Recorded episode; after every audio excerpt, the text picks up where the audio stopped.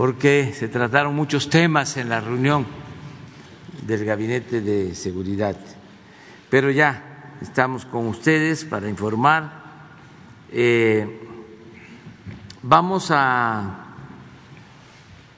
tener como eh, agenda primero lo de quién es quién, como se hace los lunes, en los precios de los combustibles.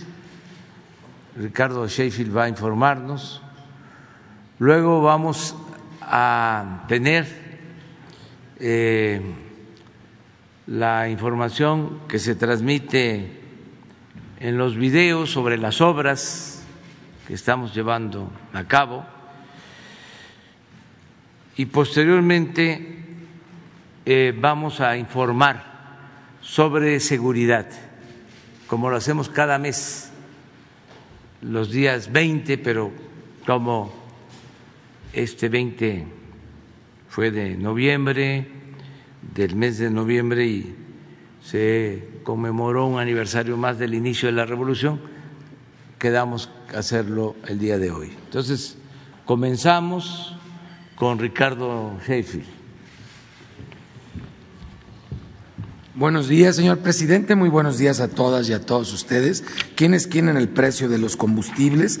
En los precios del diésel y las gasolinas, con corte en noviembre 18 el barril de petróleo de la mezcla mexicana, 73 dólares con 97 centavos y el incentivo fiscal en esta semana 67.4 42%, con el precio promedio en la semana pasada de la gasolina regular 20 pesos con 38 centavos por litro, 22 pesos 43 centavos por litro para la premium y 21.64 para el diésel. Las tres marcas con los precios más altos y el margen más alto en el país, Redco, Chevron y Oxogas ahora se nos volvió a subir Oxogas. ¿Qué pasó, amigos de Oxogas? Íbamos muy bien, ya por muchos meses estaban en la media de la tabla, otra vez se nos dispararon. Y G500, Orsan y Total son las tres marcas más económicas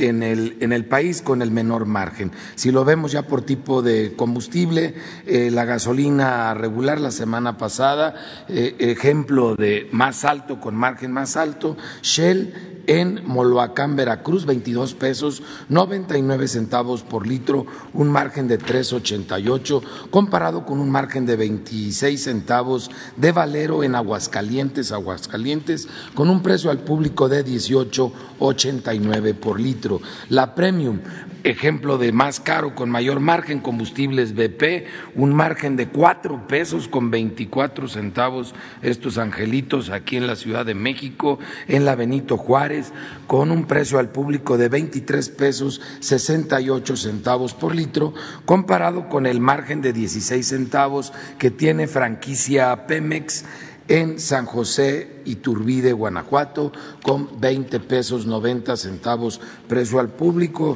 bien por los paisanos. Combustible BP en Benito Juárez, Quintana Roo, 23 pesos con 39 centavos por litro de diésel con un margen de cuatro pesos con dos centavos, comparado con el más económico de franquicia Pemex en Coatzacoalcos, Veracruz, un precio al público de 20 pesos 44 centavos por litro y 15 centavos de margen. Seguimos también monitoreando, como lo hemos hecho, todas las gasolineras en el país para que den litros completos y esta información la pueden encontrar en la app de litro por litro, también es donde recibimos las quejas y denuncias de parte de todas y todos ustedes. 299 quejas atendimos esta semana a través de 247 visitas o verificaciones. Esta semana se portaron mal las gasolineras, siete gasolineras no se dejaron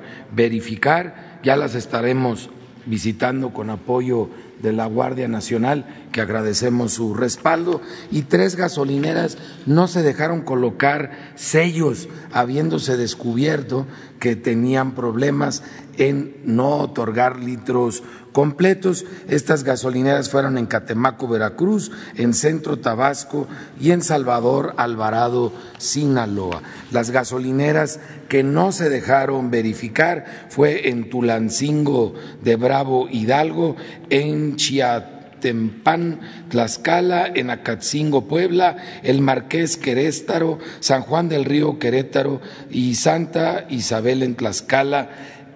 Y una en particular llama la atención, la de Tizayuca Hidalgo, porque es una señora, María Elena Trejo, la que no se dejó verificar. Doña María Elena, déjese verificar porque cuando es persona física todavía les afecta más, porque es más rápido el procedimiento del carácter legal. La única responsable finalmente va a ser usted, doña María Elena. Entonces yo le aconsejo que la próxima visita pague su multa de 800 mil pesos por no dejarse verificar y sí se deje verificar para no convertirlo en un caso penal que la responsabilidad ya es directamente de usted. Las gasolinas más baratas sin tomar en cuenta el margen 1867 de Full Gas en Puebla, Puebla y 1889 de Valero en Aguascalientes, Aguascalientes. Las más caras 2299 de Shell en Moloacán, Veracruz y 2289 de Pemex, franquicia Pemex en Aramberri, Nuevo León. De la Premium la más barata 2029 de Servifácil en Coatzacoalcos, Veracruz y 2049 de Servifácil en Coatzacoalcos, Veracruz. Otra vez, muy bien por Servifácil en Coatzacoalcos. Las más caras, 24.90 de franquicia Pemex en Guasave, Sinaloa y 24.69 de Shell en la Miguel Hidalgo, aquí en la Ciudad de México. Para el diésel, la más barata, 19.51 de Entec Camalchalco, Puebla, la franquicia N, y 19.99 de Servifácil en Chicoloapán, Estado de México. Un bien esta semana, Servifácil, gracias a parte de los consumidores. 24.19 franquicia Pemex en Tasco de Alarcón Guerrero, de las más caras. 23.39 de BP en la Benito Juárez municipio de Benito Juárez en Quintana Roo, Cancún. Y también seguimos monitoreando los servicios sanitarios que valoran mucho los consumidores que atienden a las gasolineras. Y vamos ahora al tema del gas, del gas LP.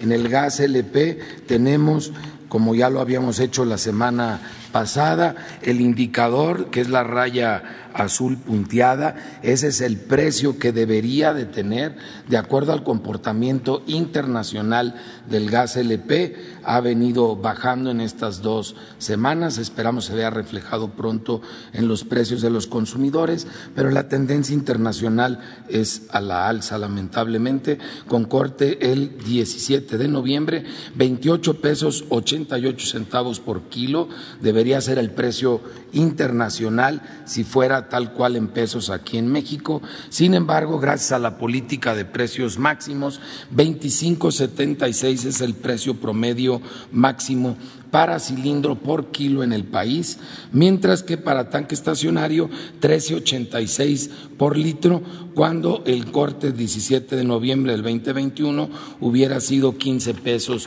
con 42 centavos de acuerdo a la tendencia internacional de precios. Seguimos encontrando ejemplos por abajo de los precios máximos, cosa que agradecemos a los proveedores a nombre de los consumidores en Olinala Guerrero, en Huichapan Hidalgo, en Querétaro, en Simapán Hidalgo, un ejemplo Flamagás en Olinala Guerrero, 12 pesos 87 centavos, cuando el precio máximo es de 14 pesos con 54 centavos, casi dos pesos por abajo del precio máximo. También Flamagás eh, en Olinala Guerrero tiene un muy buen precio para cilindros de gas, 23 pesos con 82 centavos, cuando el precio máximo es de 26 pesos con 92 centavos. En el tema de verificaciones realizamos 826 verificaciones, en dos encontramos problemas menores y afortunadamente se está respetando el precio máximo en todo el país. Muchas gracias. Vamos a los videos. Vamos a ver los videos. La Secretaría de la Defensa Nacional informa los avances en la construcción del Aeropuerto Internacional Felipe Ángeles al 22 de noviembre de 2021. En la pista norte y central, plataforma y rodajes, se continúa con la aplicación de pintura para el señalamiento horizontal, la colocación de bases y luminarias para los sistemas de luces en calles de rodaje y plataforma. En la terminal de pasajeros, se trabaja en la colocación de muros de vidrio insulado en fachada y domos translúcidos de la cubierta aligerada, el montaje de estructura metálica en pórticos de acceso, muro monumental, islas de documentación y sanitarios temáticos en el nivel de salidas.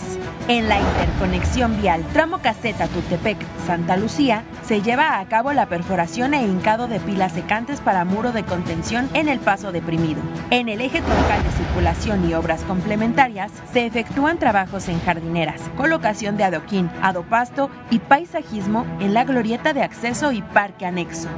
En la vialidad y barda perimetral se continúa con la colocación de reja galvanizada, bases y postes para luminarias. A la fecha, se han generado 131.948 empleos civiles bajo el control, dirección y supervisión de 195 militares. Faltan 119 días de construcción.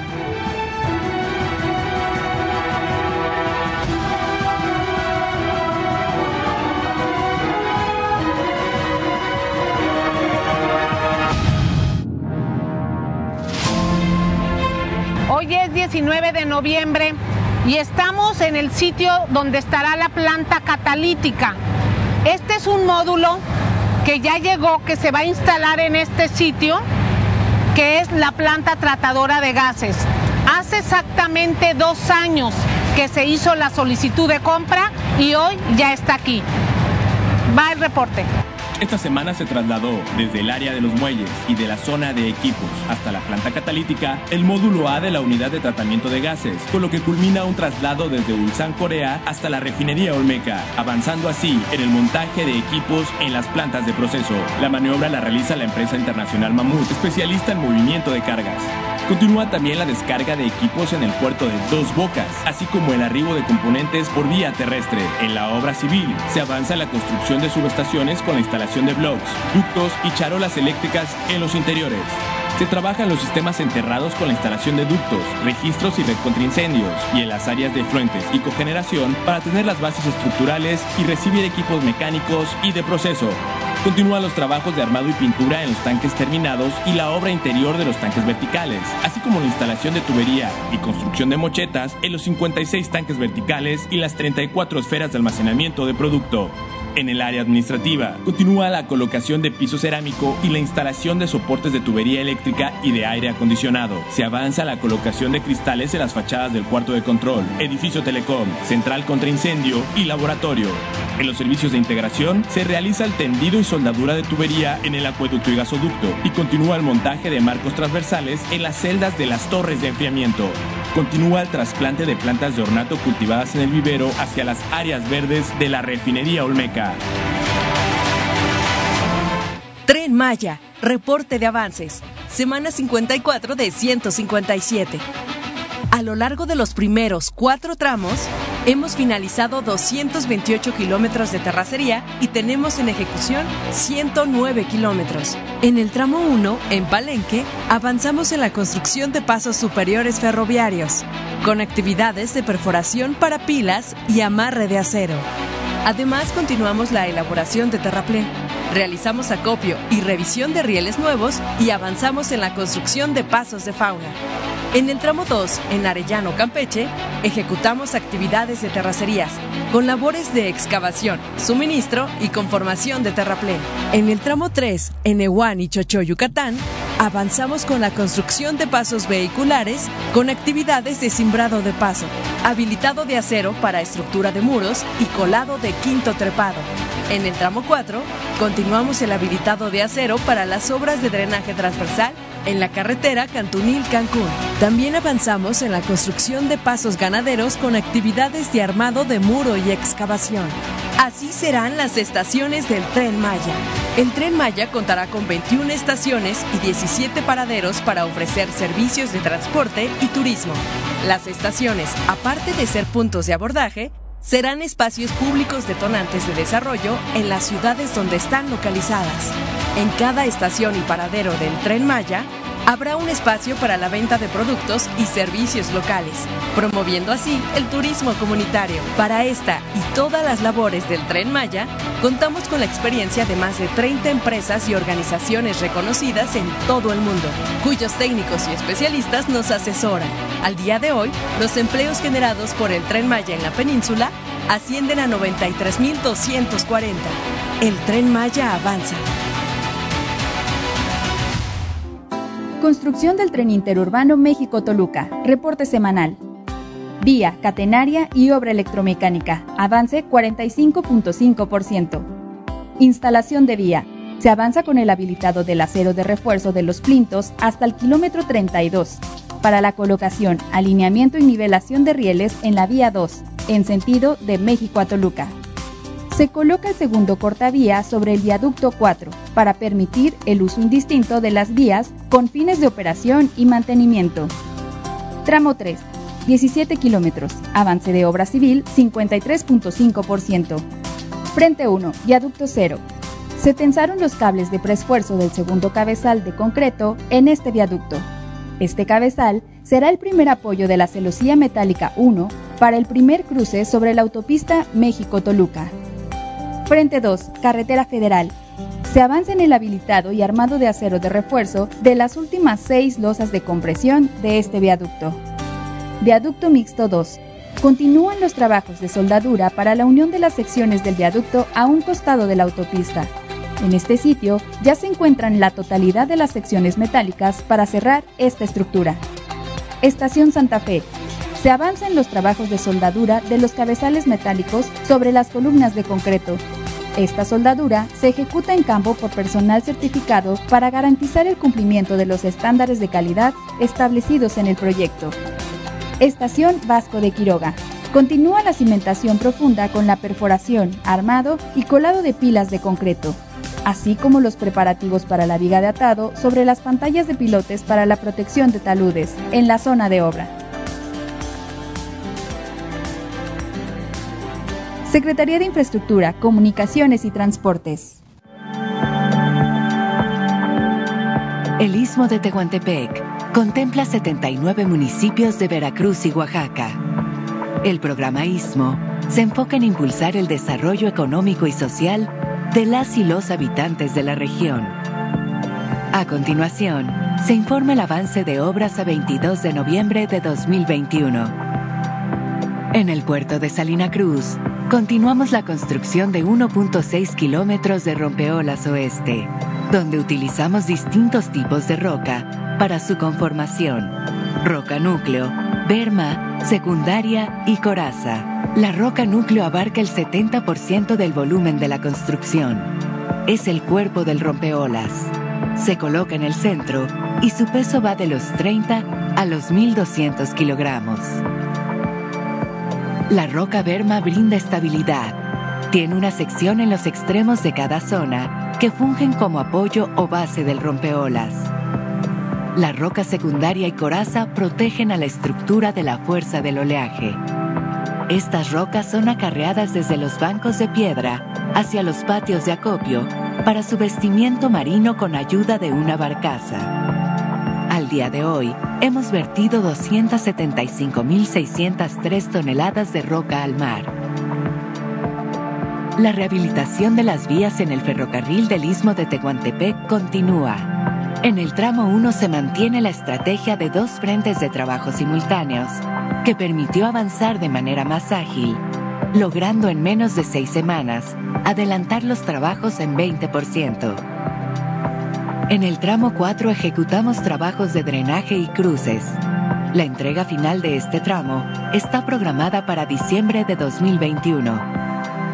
En 33 municipios de Veracruz y en 46 municipios de Oaxaca, el programa ISMO impulsa un nuevo modelo de desarrollo para el Istmo de Tehuantepec. La Comisión Nacional del Agua informa el avance en la construcción de la presa Santa María, proyecto Baluarte Presidio. La presa tiene un avance físico general del 32.1%. En el portal de entrada se coloca acero de refuerzo, cimbra y concreto hidráulico para los muros laterales, así como cimbra radial en las embocaduras de los tres túneles y de marcos para los obturadores. En el túnel 1 se colocó acero de refuerzos, drenes y concreto hidráulico para la losa del piso, así como el perfilado y colocación de concreto lanzado en los muros. En el túnel 2 se lleva a cabo la excavación en la sección inferior del túnel, la colocación e inyección de anclas de fricción, así como de columnas metálicas y concreto de empaque en la sección inferior. En la caverna está por concluirse la colocación de concreto de empaque en marcos metálicos en la dovela central. En el túnel 3 se continúa la excavación con explosivos, la colocación de concreto lanzado, marcos metálicos y concreto de empaque en la sección superior, así como la perforación, colocación e inyección de anclas de fricción. De igual forma, se coloca malla electrosoldada y concreto de empaque para columnas metálicas en la caverna. Se continúa con la colocación, conformación y compactación de material de respaldo para el cuerpo de la ataguía aguas arriba. En la cortina, sobre la margen izquierda, se realiza el balconeo de material, el acarreo del material excavado, así como el barrenado y colocación de concreto lanzado sobre los taludes. En el vertedor 2, en el canal de llamada, se sigue colocando la cimbra, acero de refuerzo y concreto para muros de gravedad derecho e izquierdo y se continúa la excavación en la zona aguas arriba del vertedor. Se concluyó y puso en operación la tercera planta de concreto. Con ello, se incrementó la producción de concretos lanzado y convencional, utilizados tanto en los túneles como en las embocaduras del portal de entrada y en los vertedores. Se liberaron y trasladaron a la obra 8 de los 16 obturadores que servirán para el cierre del túnel 3 y se instalan los elementos que conforman los marcos de los obturadores para el cierre de los tres túneles. A la fecha, se han generado 3.318 empleos en la construcción de la presa. Muy bien. Pues ahora sí, vamos a, con el reporte de seguridad. Con su permiso, señor presidente Andrés Manuel López Obrador, tengan todas y todos muy buen día. Saludo a mis compañeros del Gabinete de Seguridad y a los representantes de los medios de comunicación y a todos eh, los que nos siguen por las redes sociales. Muy buenos días a todas y todos. Como hacemos sin falta cada mes, presentaremos el informe de los resultados que se lograron por el trabajo coordinado en el que participan todas las instituciones de seguridad del Gobierno de México y los gobiernos de las entidades federativas y municipios mediante las mesas de paz y seguridad regionales y estatales hasta el mes de octubre. En la elaboración de este informe participan las instituciones del Gabinete de Seguridad, como la Secretaría de Gobernación, la Secretaría de Seguridad y Protección Ciudadana, la Secretaría de la Defensa Nacional, la Secretaría de Marina, la Guardia Nacional, el Centro Nacional de Inteligencia, la Consejería Jurídica.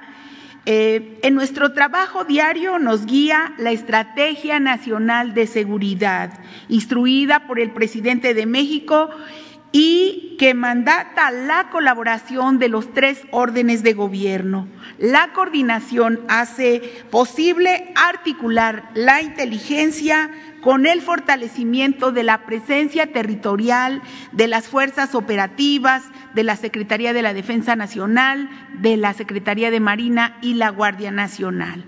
El trabajo conjunto también permite eliminar la impunidad de la mano de las fiscalías mediante el seguimiento a las investigaciones que sancionan el crimen. Ahora le doy la palabra al eh, general Bucio, el excomisario general de la Guardia Nacional.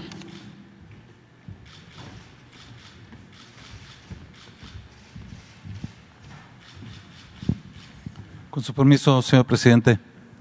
Muy buenos días. Eh, voy a permitir presentar el informe del último mes por la Guardia Nacional.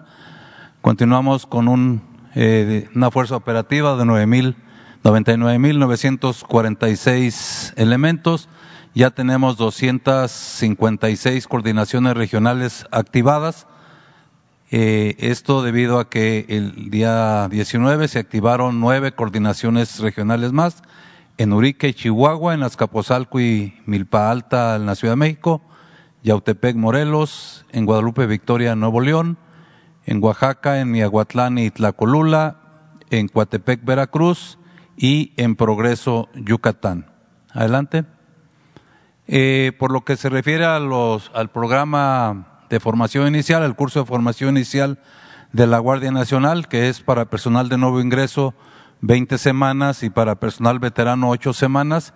En el caso del personal de nuevo ingreso, tenemos actualmente en capacitación 2.274 eh, elementos, eh, ellos eh, dentro del quinto y sexto escalón, que se encuentran en ocho centros de adiestramiento de la Guardia Nacional, es decir, ya están en, las última, en la última fase de este curso, y el séptimo y octavo escalón, con los efectivos que aquí se ven, ellos están en 15 centros de adiestramiento de Sedena son las primeras fases y la última fase la realizan en centros de adiestramiento de la Guardia Nacional. El cuarto escalón concluyó su adiestramiento el 12 de noviembre eh, con 603 elementos. Adelante. El caso de veteranos, como mencionaba, son ocho semanas. Tenemos actualmente eh, 3.383.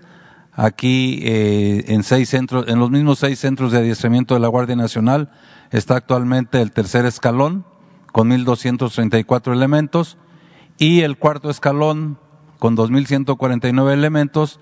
Ellos reciben una formación en modalidad mixta, es decir, eh, virtual y presencial. El segundo escalón presencial concluyó el 29 de octubre con 2.482 elementos. Adelante. Una capacitación también importante en la Guardia Nacional es la capacitación especializada que se da después del curso de formación inicial. Estos son cursos que van desde dos días hasta cuatro meses.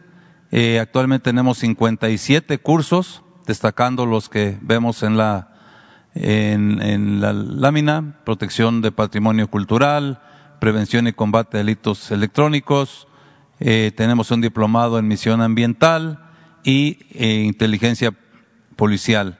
Eh, algunos de estos cursos se dan en línea con las instituciones que aquí se señalan. Adelante. Por lo que respecta a los a la construcción de cuarteles y que la meta es 248 cuarteles en los primeros tres años, ya están construidos totalmente 207 y solamente nos quedan 41 para completar los 248 de esos hemos tenido el honor de que 36 instalaciones sean inauguradas por el señor presidente de la República. Adelante.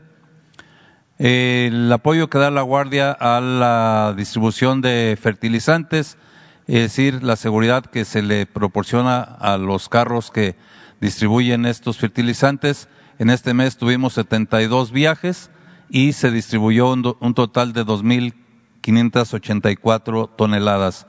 En total, en el año llevamos 1.704 viajes escoltados y se han dado seguridad a 60.692 toneladas de fertilizante, principalmente de los, saliendo de los puertos de Lázaro Cárdenas y Coatzacoalcos, y en este mes el, fertilizante se distribuyó principalmente en los estados de Puebla y Morelos. Por último, el apoyo que la Guardia Nacional está proporcionando a partir del 1 de noviembre a petróleos mexicanos mediante escoltas de seguridad a los autotanques de Pemex, esto dentro del plan de transporte terrestre de combustible en apoyo a Pemex. Eh, del primero al 21 de noviembre se han escoltado 895, se han dado 895 escoltas a 7.078 autotanques en 13 rutas de abastecimiento de Pemex que vemos en esta lámina. ¿Sería cuánto, señor presidente? Me permito dar la palabra a mi almirante secretario.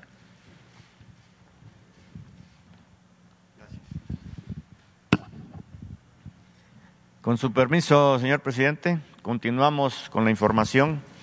Estos son los efectivos desplegados en el territorio nacional, de los cuales les podemos decir que 210.620 elementos, el 89%, son los que están operando y de ahí los 26.000 son los apoyos logísticos para ese personal. Y estas son las diferentes aeronaves y buques y aeronaves que tenemos desplegados en el territorio. La que sigue, por favor.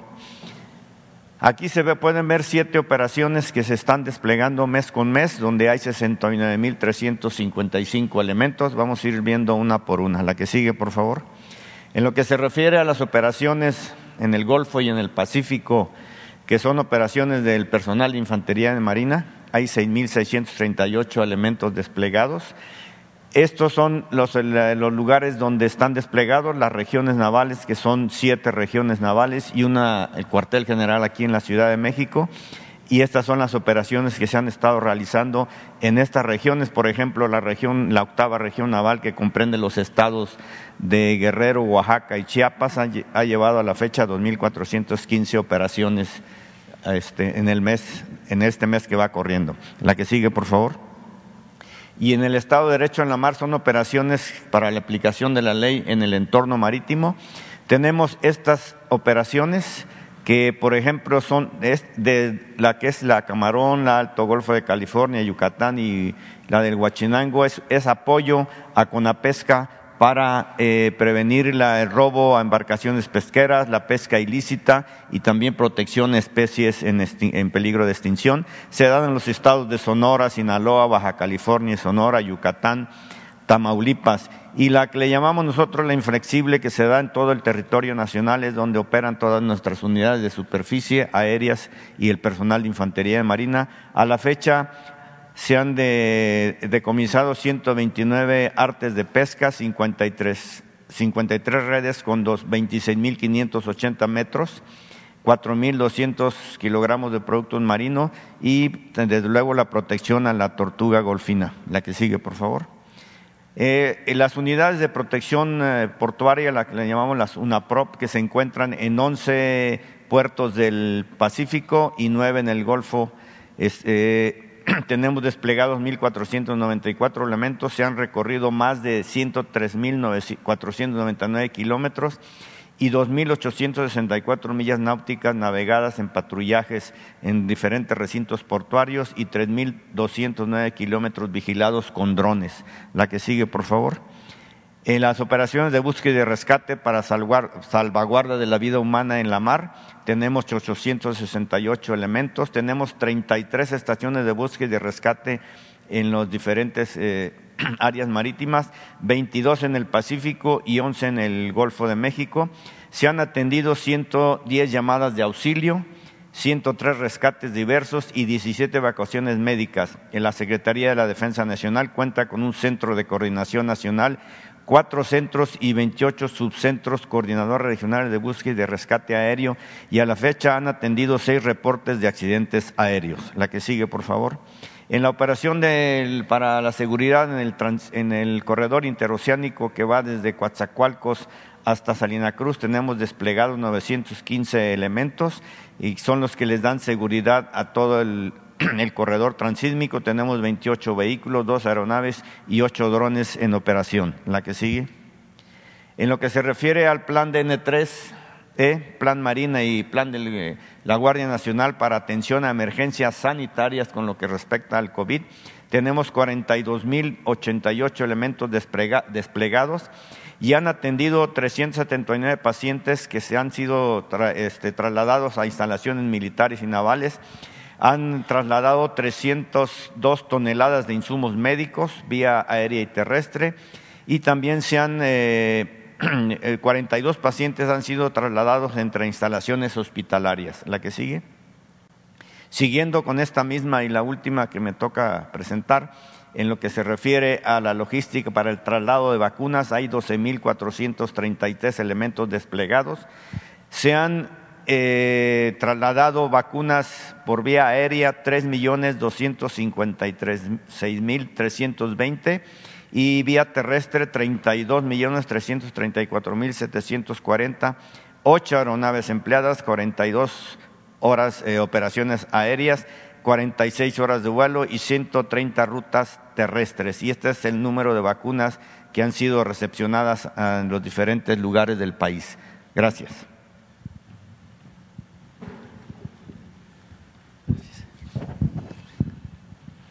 Con su permiso, señor presidente, continuamos con el informe. Adelante. Bien, eh, estas son otras eh, nueve misiones que se están cumpliendo por parte de, personal del Ejército, eh, de Fuerza Aérea Mexicanos, la, la Armada de México y también la Guardia Nacional. Para estas nueve misiones, que son operaciones para la construcción de la paz, seguridad instalaciones estratégicas, operaciones para el combate al mercado ilícito de combustibles, el plan de migración y desarrollo de la frontera norte-sur, la atención a desastres, la entrega de enseres en once estados, la erradicación intensiva de plantíos, la estrategia de fortalecimiento de aduanas y la vigilancia del territorio y espacio aéreo nacional. En estas nueve se emplean 141.265 este, eh, elementos. También se tiene presencia en 56 instalaciones aeroportuarias.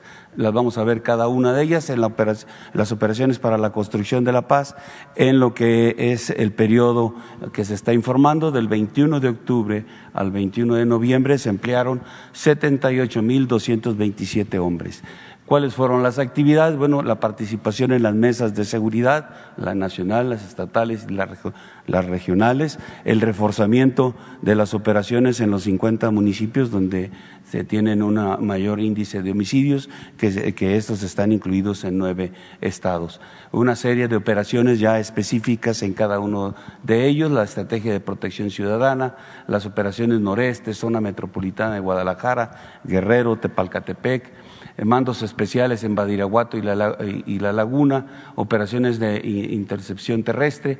Eh, se han patrullado oh, casi 3.5 eh, millones de kilómetros en todas estas actividades que realiza el personal de todas las fuerzas.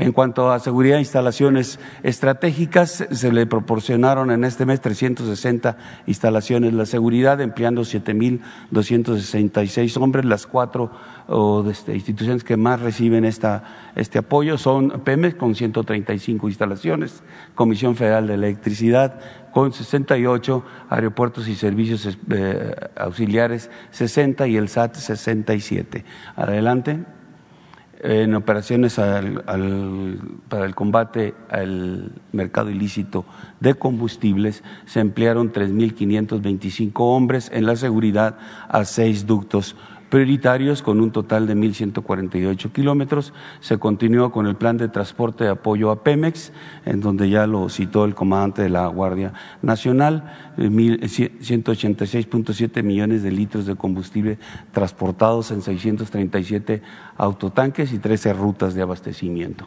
Eh, en cuanto a aseguramientos de combustible, combustible recuperado, eh, en el periodo 987.424 litros de combustible. Y las entidades donde se han registrado las eh, tomas clandestinas, en donde eh, se trabaja de manera este, coordinada con Pemex, con las cuadrillas que tiene para poder inhabilitar esas este, tomas clandestinas, son Estado de México, Guanajuato, Hidalgo, Michoacán, Puebla, Baja California y Tamaulipas. La siguiente misión es el Plan de Migración y Desarrollo de la Frontera Norte-Sur, eh, 28.463 hombres empleados también o conformados con Ejército, Armada y Guardia Nacional, que han rescatado 39.620 eh, migrantes en el periodo y repartido 106.977 raciones alimenticias. Adelante.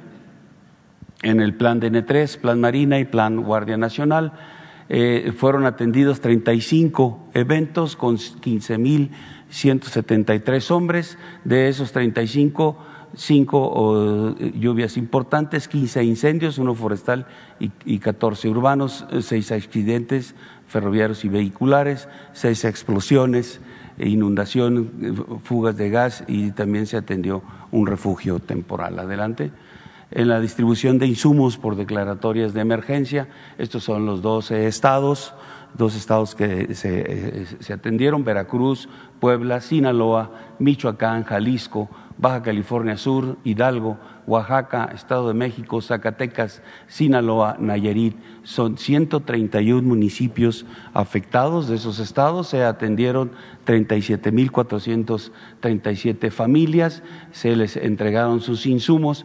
Eh, 11 de ellos eh, ya están concluidos al 100% la entrega de, de insumos. Se han entregado 700 27.669 insumos. Nos queda pendiente nada más Nayarit, nos faltan 19.437 eh, insumos que entregar, llevamos un porcentaje de 58.9% y en total el 97.5% en la atención a esos 12 estados.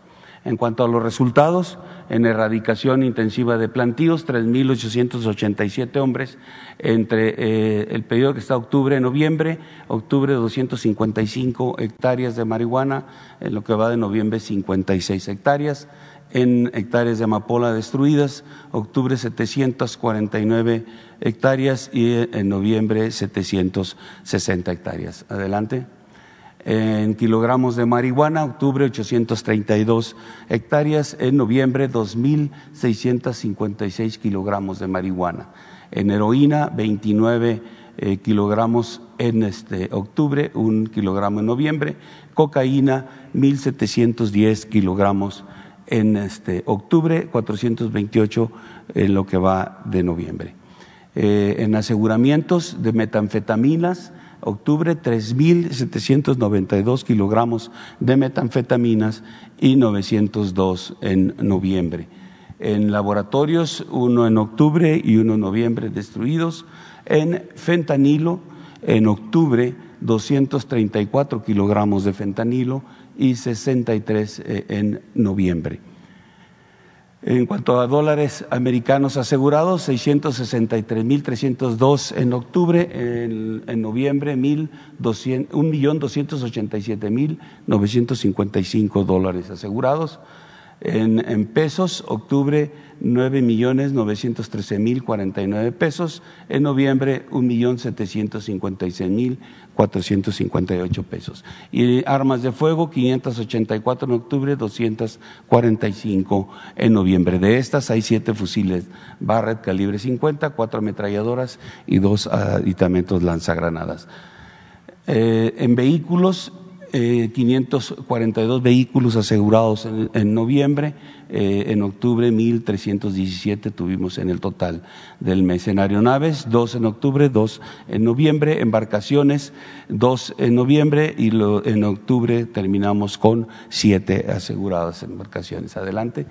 En la estrategia de fortalecimiento de las aduanas continuamos con 1.141 hombres entre personal de la Secretaría de la Defensa, de la Guardia Nacional y la Secretaría de Marina, atendiendo eh, desde las, las eh, partes de la frontera norte, frontera sur y las, las aduanas eh, desde, que están en los puertos. Adelante.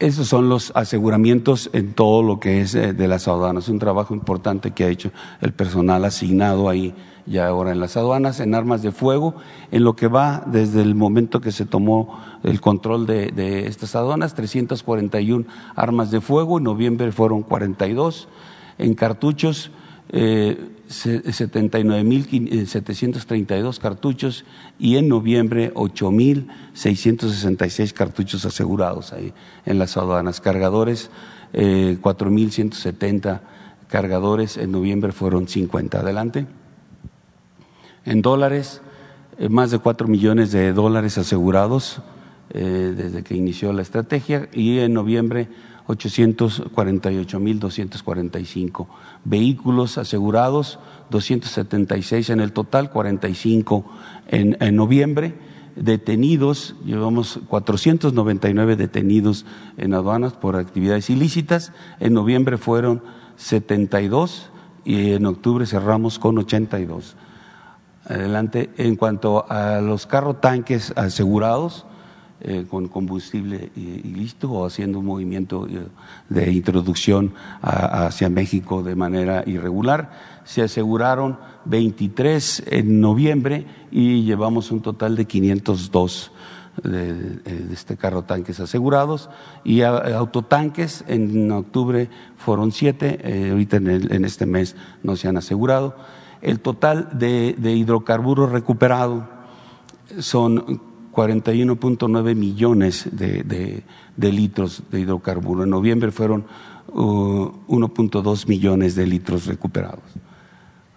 Adelante. Y finalmente la vigilancia del espacio y el territorio nacional, que se ocuparon 2.176 hombres, empleando 244 aeronaves en 3.057 operaciones aéreas y 4.306 horas eh, de vuelo. Cedo la palabra a la secretaria de Seguridad y Protección Ciudadana.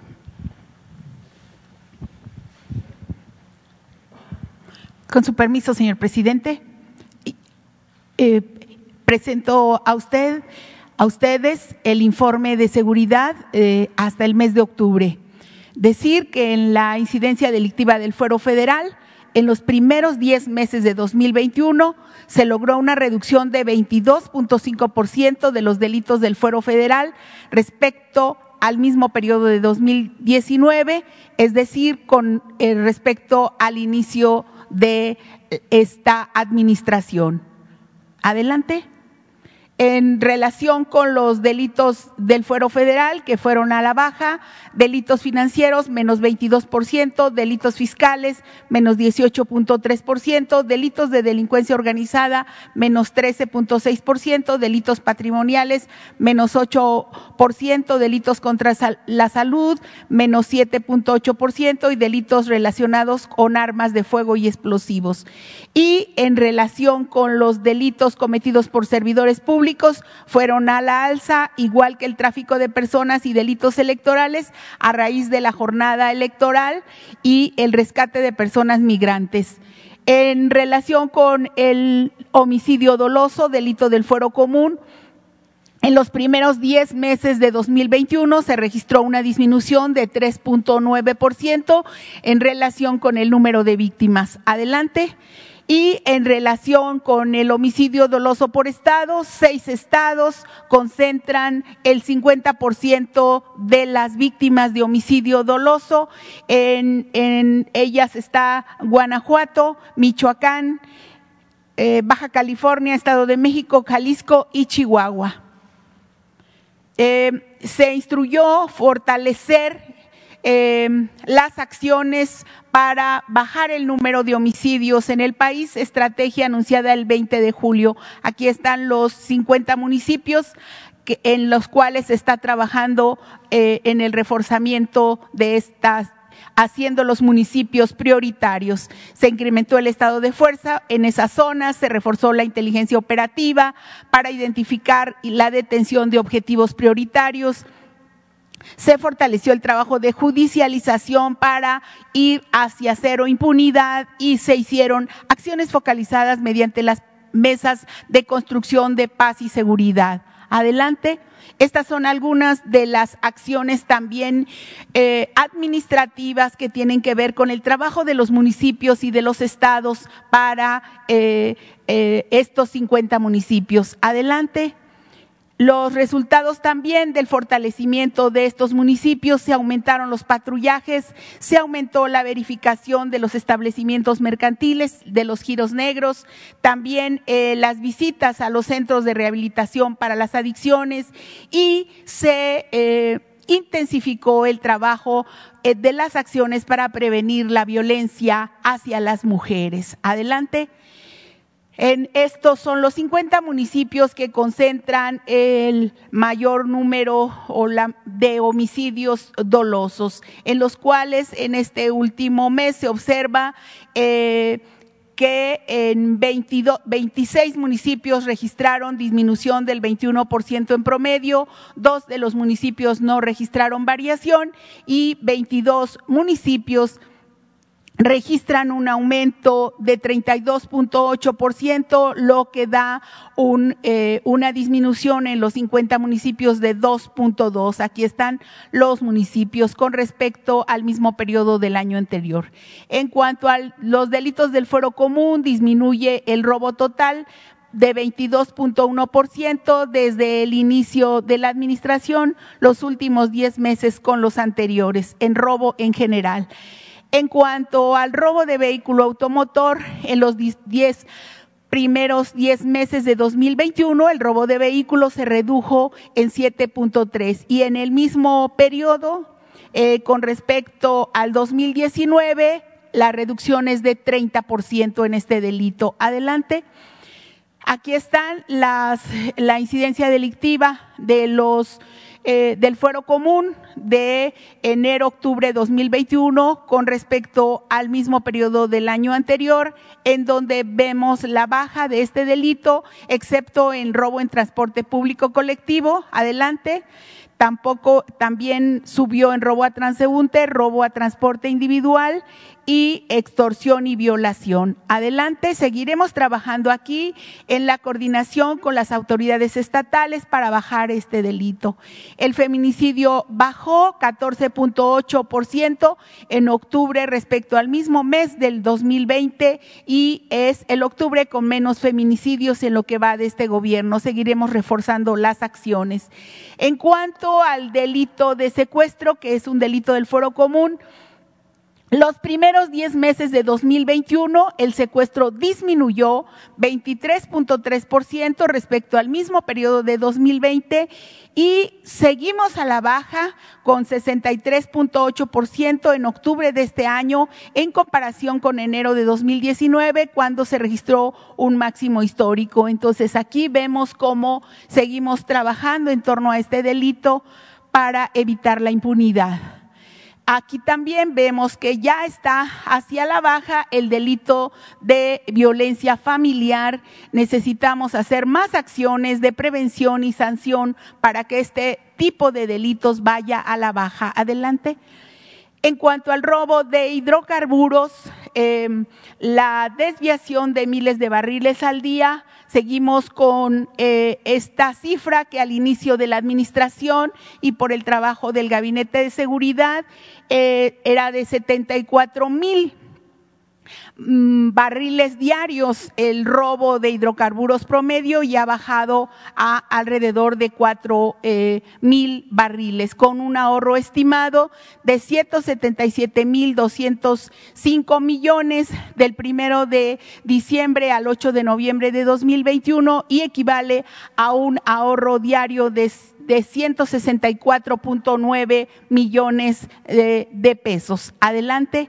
En la prevención de toma de casetas, por el trabajo también del Gabinete de Seguridad, se evitó la pérdida de 11.284 millones durante 2021 y de 2020 al 2021 de 20 mil millones, de más de 20 mil millones. En cuanto a los montos y cuentas bloqueadas por la Unidad de Inteligencia Financiera vinculadas a la delincuencia organizada y a la delincuencia de cuello blanco, en esta administración se han bloqueado 44.603 cuentas con 13.638 millones de pesos. Y aquí está lo que se lleva de 2021. Adelante, por favor es solamente decir que esto, subrayar que esto es un resultado eh, de un trabajo coordinado con los gobiernos de los estados y los municipios y el gabinete de seguridad que sesiona todas las mañanas y también por la atención a las causas que originan la violencia y decir que la seguridad es un trabajo de todos. Ahora le doy la palabra al subsecretario Ricardo Mejía.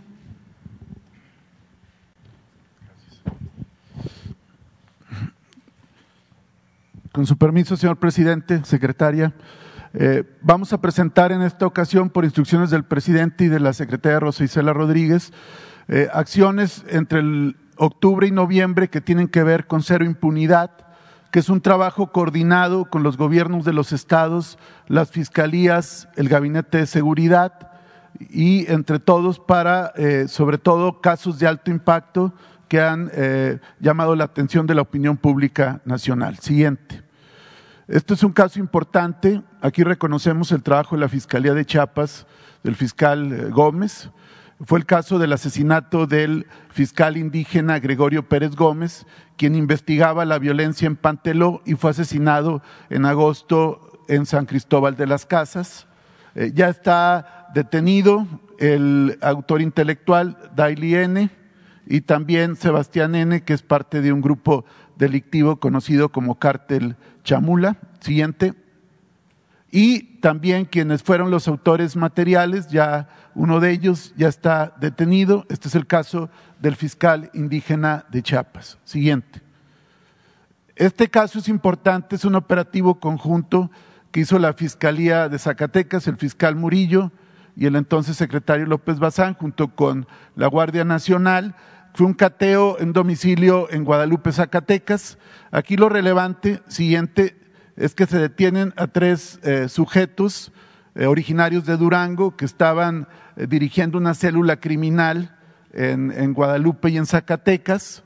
Siguiente, y se pudo obtener a partir de una orden de cateo que tenían mapeado la área conurbada de Zacatecas y Guadalupe con diferentes objetivos, seguramente para perpetrar el homicidio de estas eh, personas que pertenecen a un grupo criminal rival, en este caso el cártel Jalisco Nueva Generación. Siguiente. Este es el caso que ustedes han eh, conocido, es el caso de, de, Tulum, el caso del restaurante Bar La Malquerida. Este fue un trabajo de coordinación con el fiscal Montes de Oca, la Coordinación Nacional Antisecuestros y la Secretaría de Seguridad para llevar a cabo una investigación desde el día de los hechos, realizar diferentes cateos y actuaciones ministeriales que dieron como resultado que desde el primer momento se pudo identificar el vehículo en que arribaron los perpetradores del, del homicidio de una eh, persona, mujer de origen hindú y otra de origen alemán. Se hicieron diferentes cateos, se aseguraron armas de fuego, cartuchos, eh, droga, entre otras. Siguiente. Aquí, como se puede apreciar, este fue el incidente que, que fue pues ampliamente difundido de la malquerida. Aquí está quien, quien llega y abre fuego y asesina a, a, las dos mujeres de nacionalidad extranjeras. Aquí está el Chevy que, que ya habíamos identificado. Y después de una serie de peritajes y acciones se pudo obtener la detención y ejecutar la orden de aprehensión en contra de uno de los autores materiales que ya está vinculado a proceso penal. Siguiente. También se detuvo a una célula eh, de narcomenudistas que tuvieron que ver con el evento. Fue el enfrentamiento entre dos grupos de narcomenudistas de ambas células delictivas ya están detenidos y ahí reconocemos el apoyo de la Marina, la Defensa y la Guardia Nacional. Siguiente.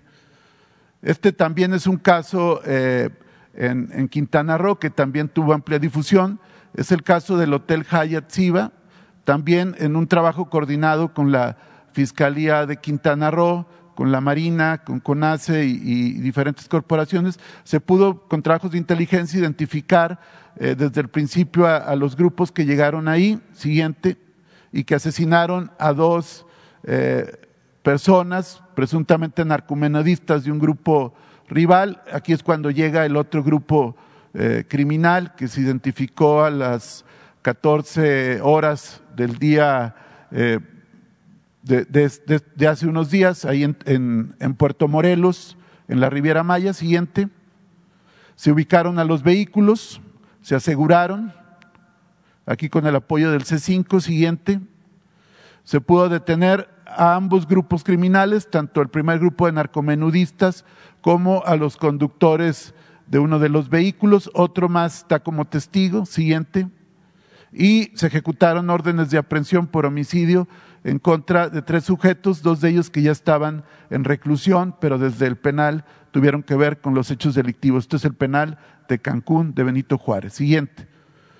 Este es el caso, eh, un ejemplo de coordinación entre dos fiscalías, la Fiscalía de Veracruz, que encabeza Verónica Hernández Gidans, y la Fiscalía de Oaxaca, que encabeza Arturo Peinberg, se logró la detención de Gustavo N., alias El Gato, quien, es, eh, quien era legislador, allá no hay fuero, en, Oaxaca se le pudo detener en flagrancia por ultraje, daños, narcomenudeo y portación de arma de fuego, fue vinculado a proceso penal en el caso de Veracruz, pero después la propia Fiscalía, eh, a través de dos órdenes de aprehensión que promovió ante la Judicatura de Oaxaca, se le ejecutaron dos órdenes de aprehensión por homicidio calificado y homicidio eh, calificado con, con, ventaja. Estos son dos órdenes de aprehensión. Está detenido él ya y eh, sujeto a proceso penal. Siguiente. Aquí es un caso también que ya hemos comentado en el caso de los videojuegos. Es un caso desafortunado. Aquí una periodista Frida también, Frida Guerrero también lo comentó, pero ya se actuó y se coordinó con la Fiscalía de Veracruz. Fue el caso de un menor eh, que asesina a su hermano después de perder un juego de Free Fire eh, por recriminaciones mutuas entre ambos. Uno de los hermanos asesina al otro desafortunadamente. Ya está vinculado proceso y se dictaron como medida cautelar el internamiento en un centro especializado de adolescentes. Siguiente. Este es el caso de dos detenciones coordinado con las unidades antisecuestros de Michoacán y de Jalisco y la CONACE con la Marina, Guardia Nacional y desde luego la Secretaría de Defensa Nacional, se logró la detención de dos objetivos importantes. Uno es Gerardo N. alias el M1, que es eh, un sujeto que tenía órdenes de aprehensión por homicidio y secuestro y además es quien logísticamente apoya la distribución de droga por parte del, de, un cártel, el cártel Jalisco. Y el otro, Héctor Paisa, fue detenido en Tlaquepaque, también en una acción coordinada. Eh, este sujeto se dedica fundamentalmente a apoyo logístico al cártel Jalisco, pero también al reclutamiento de jóvenes y al entrenamiento de jóvenes para nutrir a las filas de la delincuencia. Siguiente. Eh, por último, eh, comentar que con el trabajo coordinado de las unidades antisecuestros y la coordinación antisecuestros, durante el mes de octubre se lograron 58 sentencias condenatorias por secuestro que, que van de 12 a 150 años de prisión eh, siendo en, estos, en el mes de octubre Tabasco el que logró mayores condenas por el delito de secuestro con 18. ¿Sería cuánto? Y es la línea del presidente y de la secretaria, el cero impunidad.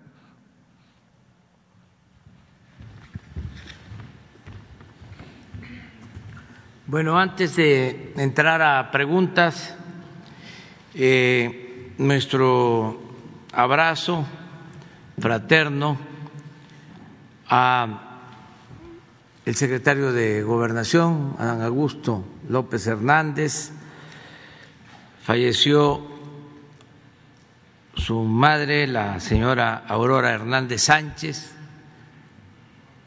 también un abrazo a Rosalinda, a todos los eh, familiares, hermanas, hermanos. Doña Aurora, además de esposa de don Payambé,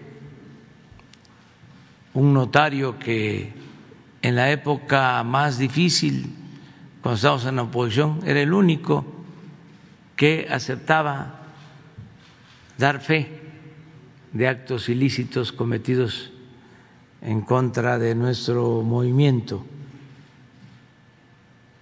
No todos los notarios participaban en ese entonces. Y el licenciado Payambé siempre nos apoyó y la señora Aurora nos llevaba despensas nos apoyaba para que continuara el movimiento en aquellos tiempos muy difíciles. De modo que un abrazo a Adán y a toda su familia. Ahora sí, vamos. Uno, dos, tres, cuatro. Los cuatro, cuatro que están aquí, la primera. Gracias, presidente. Buenos días, buenos días a todos. Preguntarle si nos eh, haría un balance de su viaje a Washington. Yo le preguntaría concretamente sobre los temas de migración. Eh, por un lado, este anuncio que se hizo por parte del canciller que Estados Unidos va a invertir en Centroamérica en un programa que se va a llamar Sembrando Oportunidades. Si usted tuviera mayores detalles de cuándo podría iniciar. Eh, también si se tocó el tema del programa Quédate en México eh, si se habló de las caravanas, eh, la posibilidad de que Estados Unidos también entregue recursos para, para este tipo de movimientos, para tenerlos en lugares dignos y, en, y también sobre la reforma eléctrica que tanto se tocó por parte de los eh, presidentes, bueno, por el presidente Biden y el primer ministro de Canadá. Gracias. Bueno, fue una muy buena eh, visita a Washington, un encuentro con el primer ministro Trudeau, con el presidente Biden.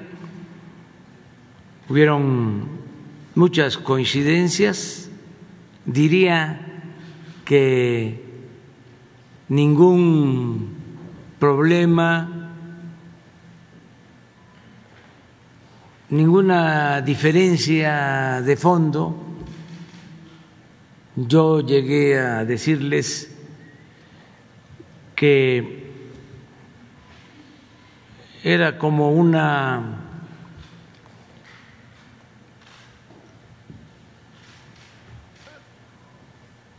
conferencia, un encuentro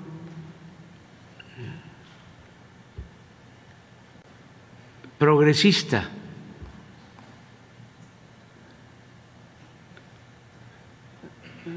usé eh, el término cumbre progresista por las coincidencias.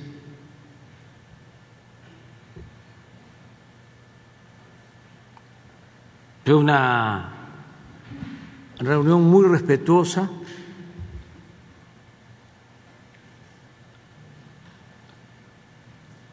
En el caso de Canadá, hablamos de la industria eléctrica, de la posibilidad de cooperación para modernizar equipos, turbinas en hidroeléctricas.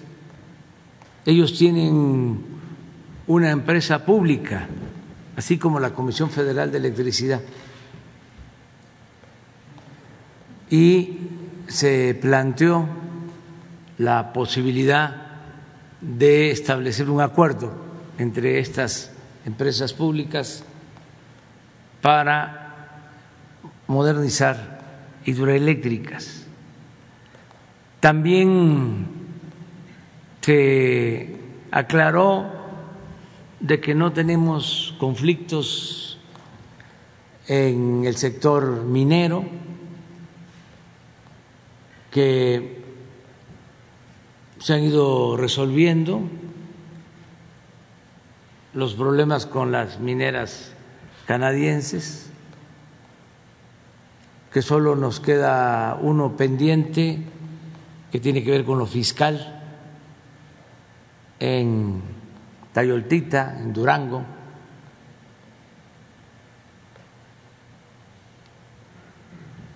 se resolvió el problema de Cosalá, se aclaró también lo de la reforma eléctrica,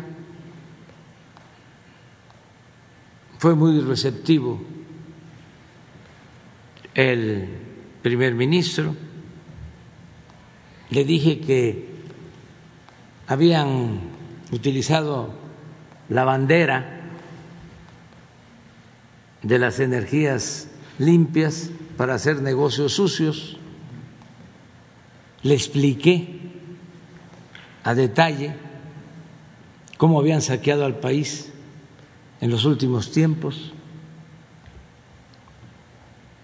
Me permitió informarle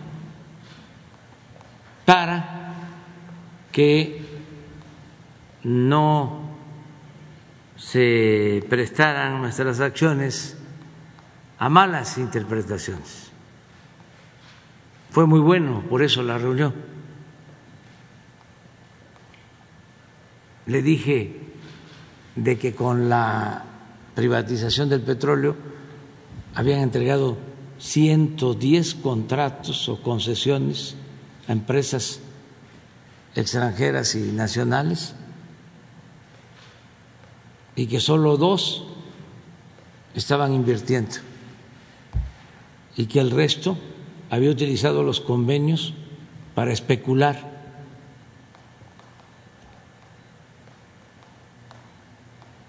que familiares de políticos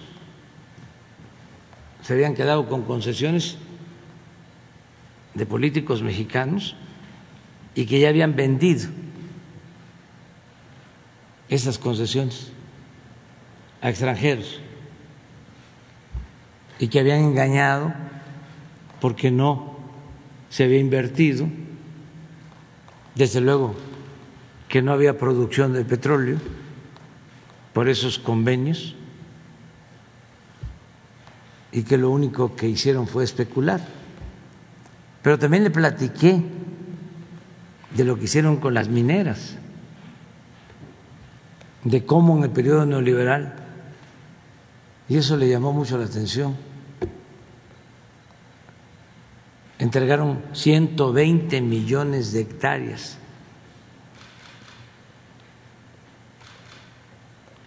Le dije que nuestro país tiene 200 millones de hectáreas y habían concesionado el 60% de la superficie del territorio nacional. Y que lo mismo, eran muy pocas las mineras que estaban utilizando las concesiones para extraer mineral, que la mayoría de las empresas nacionales y extranjeras que obtuvieron esas concesiones se dedicaron a la especulación financiera. Y le traté el asunto también de la industria eléctrica, de cómo querían destruir a la Comisión Federal de Electricidad para quedarse con todo el mercado de la electricidad aumentando los precios, afectando a los consumidores y beneficiando a las grandes corporaciones. Fue muy bueno el encuentro bilateral con el primer ministro Trudeau. Lo invité a venir a México. De todas maneras van a estar con nosotros porque el año próximo se va a llevar a cabo en México la cumbre de los tres países. Nos va a corresponder a nosotros, se acordó eso, pero quedó abierta la invitación para que asistiera. Le informé, porque es algo importante, que una empresa canadiense asociada con una empresa francesa, Bombardier, con Alstom, son las dos empresas que están construyendo los trenes para el tren Maya. Es un contrato que se les eh, autorizó de 36 mil millones de pesos, con el compromiso de que los trenes los hagan en Ciudad Sagún, en Hidalgo, para crear empleos en México. Y ya están empezando a trabajar, a construir los trenes. Con el presidente Biden, pues eh, Tratamos lo del apoyo a los países centroamericanos y en efecto eh, se está hablando de que van a empezar a invertir en Honduras con un programa que van a llamarle Sembrando Oportunidades que es como el Sembrando Vida. De modo que se avanzó. Esto también lo confirmó la vicepresidenta Kamala Harris. Tuvimos con ella un encuentro, revisamos una agenda. A partir de que visitó México hicimos compromisos y eh, se han venido cumpliendo. También le planteamos el que se pueda llevar a cabo un programa especial de cooperación tecnológica para garantizar la señal de Internet en todo el territorio nacional. Ella aceptó ayudar, porque nos comentó fue la encargada de coordinar un programa de tecnología para eh, Internet, redes sociales.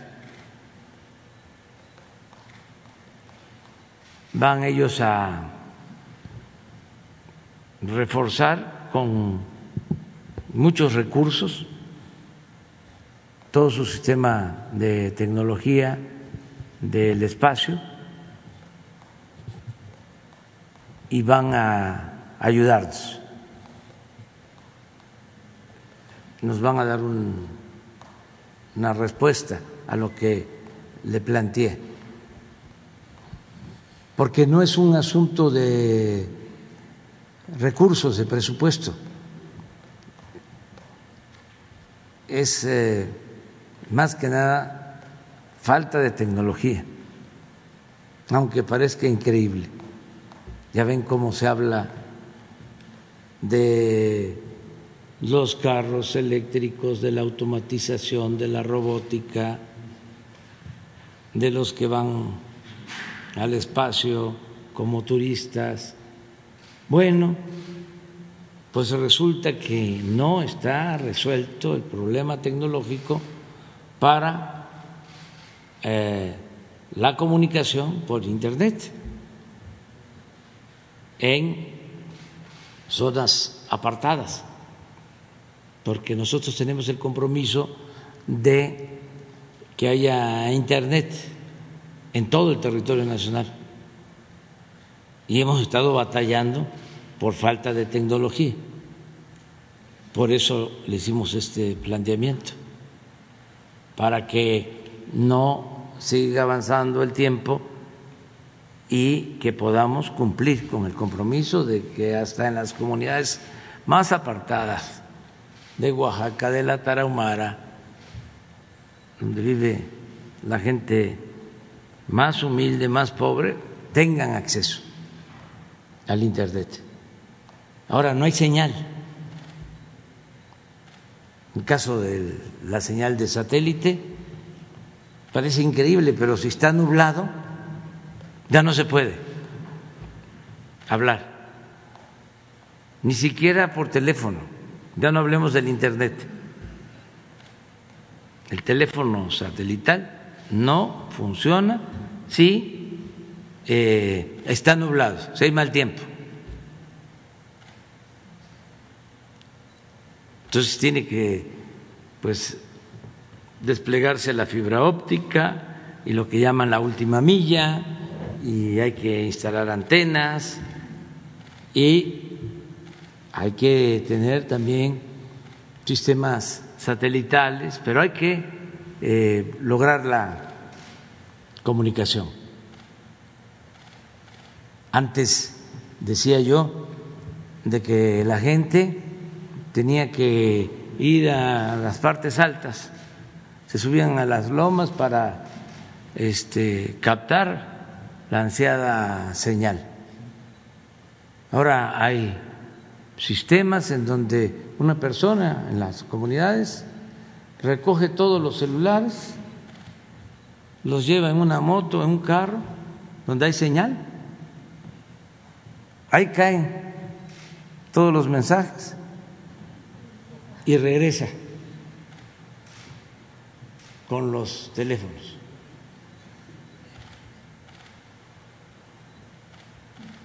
Y estamos hablando de la era de la tecnología. Entonces nosotros no vamos a quitar el dedo del renglón porque necesitamos que se comunique al país con Internet, que es una revolución de lograr esto. Es apoyar lo educativo, la salud,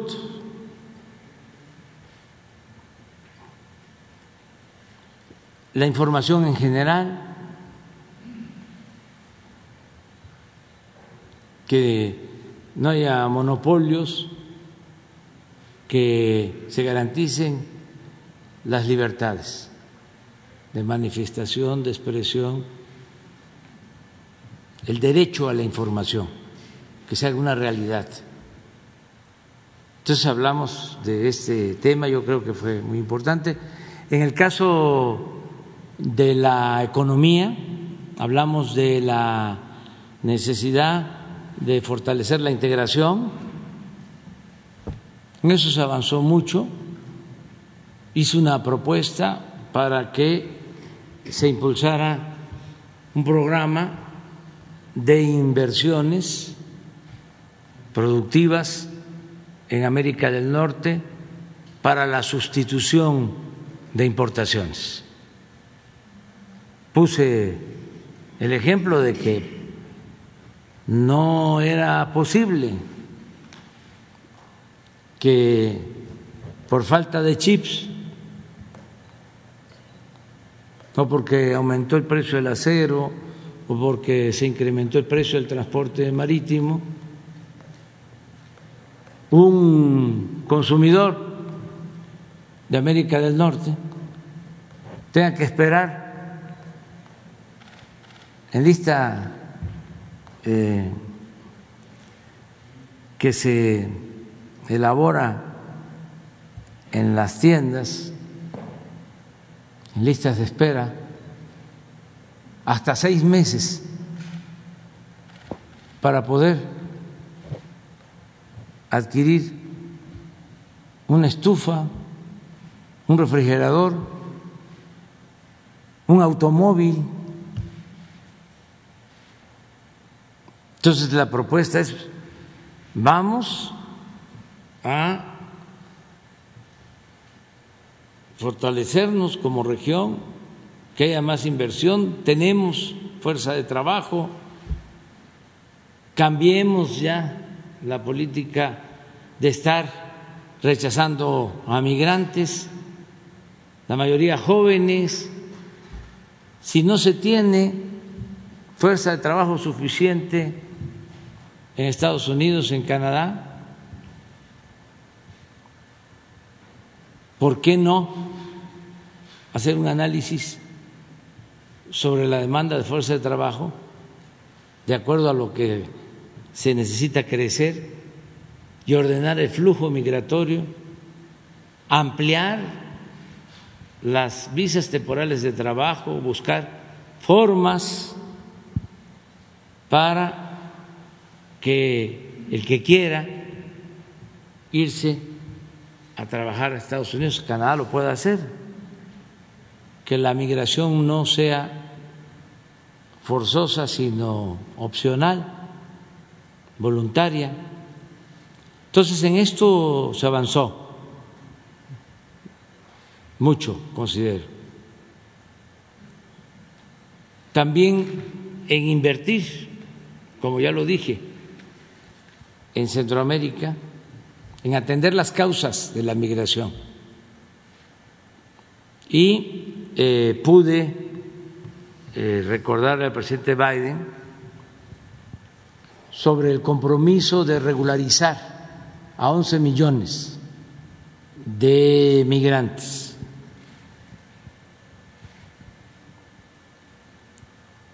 Y se ha avanzado con ese propósito y yo espero que el presidente Biden cuente con el apoyo del Congreso, de legisladores, lo dije, no solo del Partido Demócrata, sino también del Partido Republicano. Y sostuve que íbamos a estar nosotros pendientes, apoyando esa iniciativa. porque se trata de nuestros paisanos. También en la reunión trilateral, aunque ellos lo saben perfectamente, incluso el presidente Biden habló de que le hubiese gustado eh, aprender eh, español, castellano,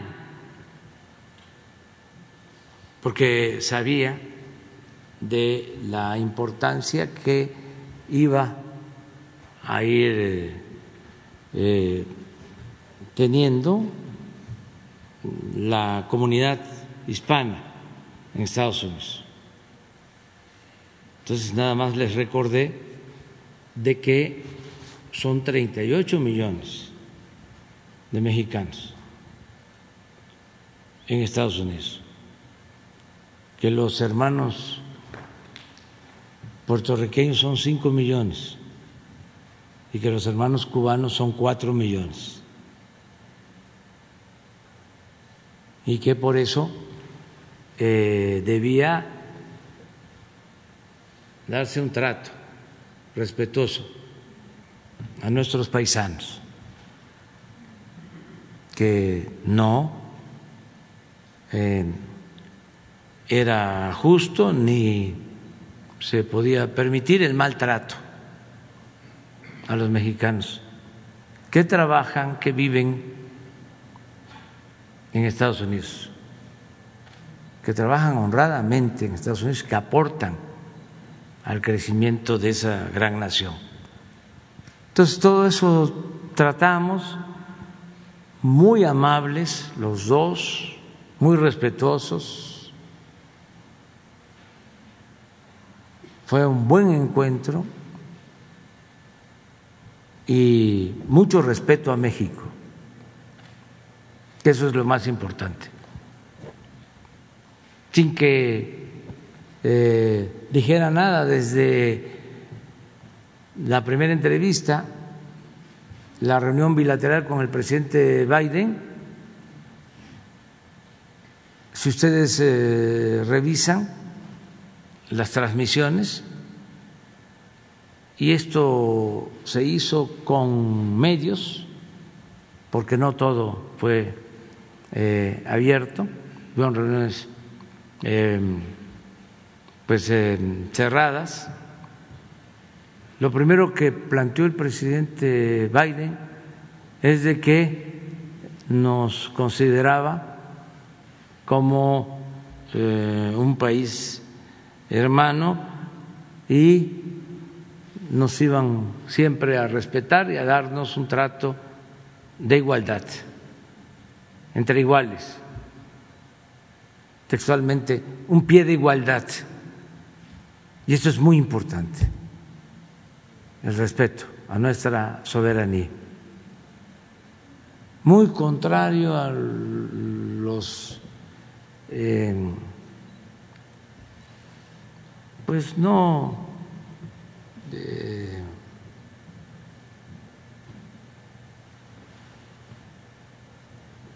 apátridas, no, es una exageración decirlo así, pero sí a algunos internacionalistas mexicanos eh, acostumbrados a la sumisión, que este, van a pedir al extranjero, como los conservadores, que vengan a, a intervenir en México, como cuando fueron los conservadores a buscar a Santana y luego a Maximiliano. Así, es una vergüenza, es de pena ajena. Es decir, vamos a acusar al presidente de México. Y están esperando que nos regañen, que nos jalen la oreja. Pero muy colonialistas. Se malacostumbraron. México es un país libre, independiente, soberano. Y afortunadamente así nos ven y nos respetan. México tiene un prestigio como nunca en el mundo, aunque no les guste a nuestros adversarios, pero yo creo que sí les gusta mucho a la mayoría de nuestro pueblo. Les gusta muchísimo a los migrantes. Se ponen feliz. Les mando un abrazo.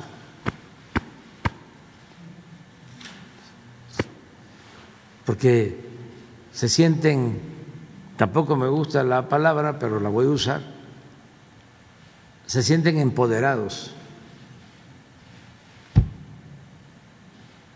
en Estados Unidos y en cualquier país del mundo por la grandeza de México. Presidente, ¿qué respuesta tuvo del, primer ministro? ¿Cree que con esta explicación que usted le dio ya quedaron aclaradas sus preocupaciones por el tema eléctrico? Pero pues es un asunto nuestro. También eso eh, lo tienen que entender nuestros adversarios. Y deben de eh, internalizar de que ya no se puede robar.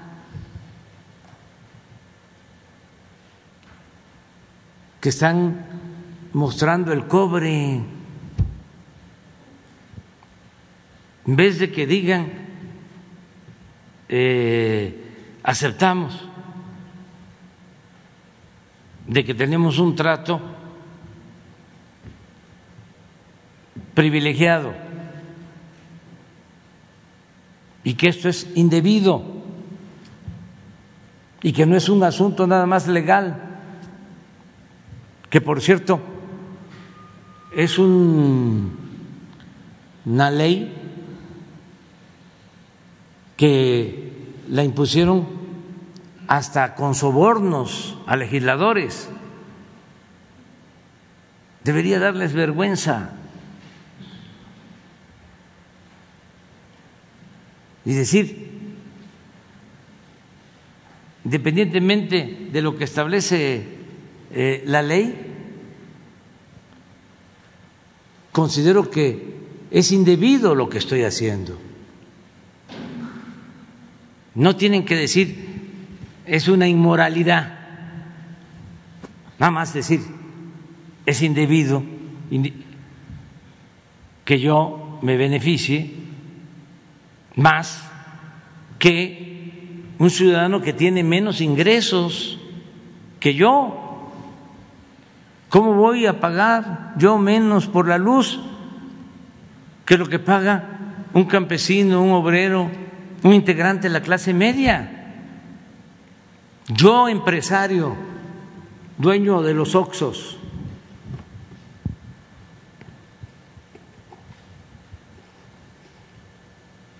porque tenía yo agarraderas, tenía yo influencias, apoyaba yo en las campañas, era yo del el grupo de los manda más. Y me aproveché de una situación, porque así era la política antes, ayudar a minorías y no atender al pueblo. Pero si ya hubieron los cambios, pues yo ahora acepto las nuevas condiciones. ¿Por qué?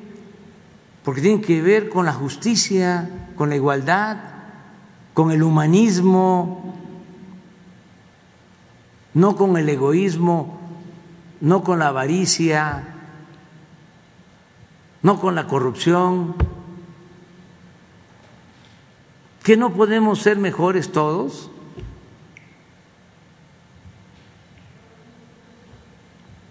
Entonces es este, la ley y la justicia que se quede a un lado y la dignidad y la moral y que viva esa cosa. ¿Y qué es esa cosa? la hipocresía.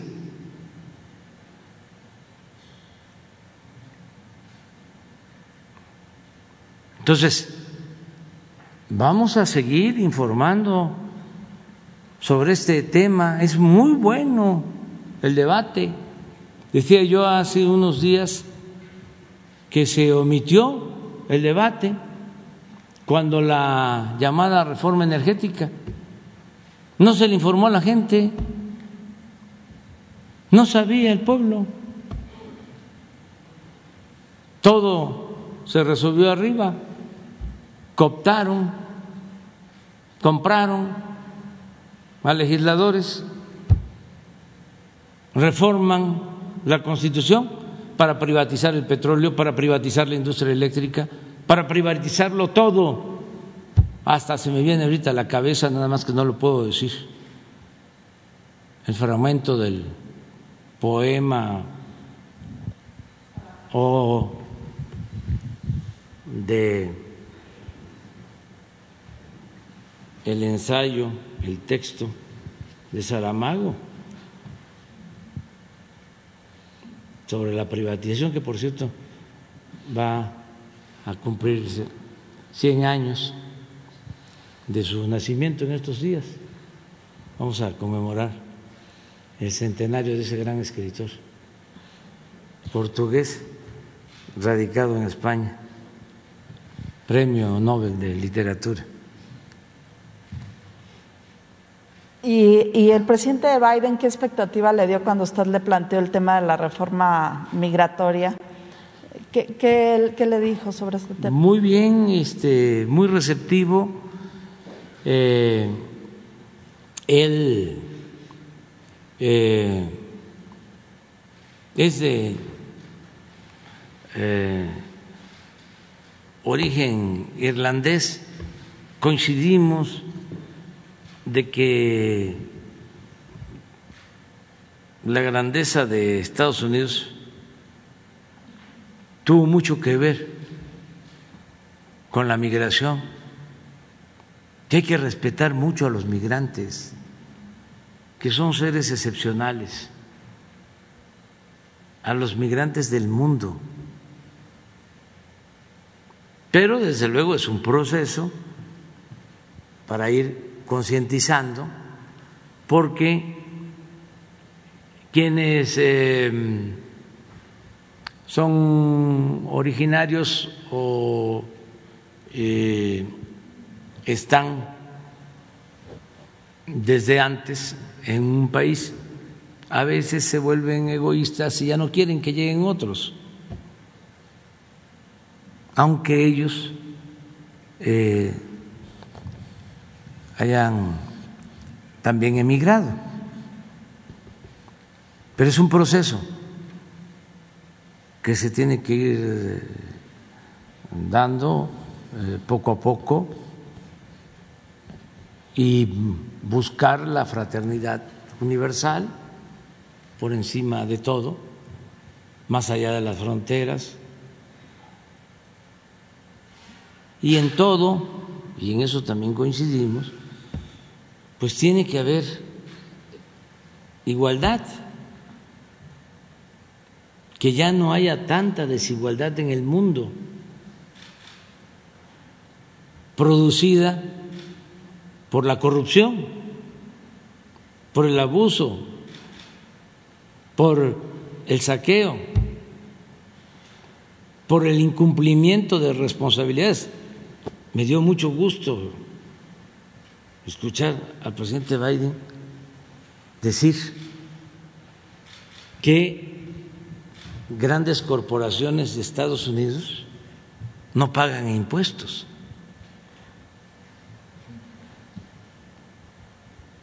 Así como se los estoy diciendo, que le parecía una gran injusticia. Y ya le platiqué lo que nosotros hicimos, de cómo reformamos la Constitución, el artículo 28, para prohibir la devolución de impuestos a las grandes corporaciones y a los bancos, y cómo a partir de entonces aumentó la recaudación y se tiene más presupuesto para ayudar a la gente pobre me dio oportunidad de explicar lo que hicimos. Le hablé de la lista que teníamos de 50, de 100 grandes empresas y de bancos que no pagaban impuestos o se les devolvían los impuestos. Por eso hablé de una cumbre progresista, porque habían en el diálogo muchas coincidencias, muchas coincidencias. Además, el señor Wagner muy respetuoso.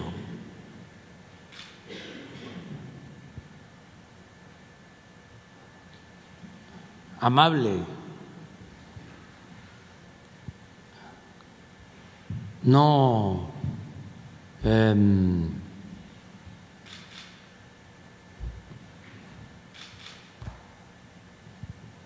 prepotente, cuidadosísimo. Terminó eh, su discurso, su intervención en la reunión trilateral diciendo, espero que eh, no hayamos cometido alguna imprudencia y que eh, se sintiera que actuábamos de manera arrogante. Si lo hicimos, palabras más, palabras menos, les ofrecemos disculpa. Un caballero lo invitó otra vez a que venga a México. ¿Va a estar? Aparte de la, de la trilateral. Sí, está invitado, está invitado para, para venir. Pero fue muy buena la visita en todo sentido, bastante buena, este, nada cansada, porque volamos de Cancún a Washington directo, hicimos una gira por la península y de ahí salimos, nos dio tiempo hasta de ir a Chichen Itza a ver el trono del jaguar rojo, subir ahí.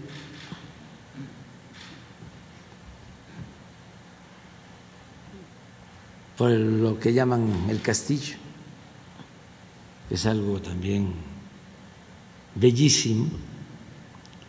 Y luego nos fuimos, pues son como tres horas y media de vuelo,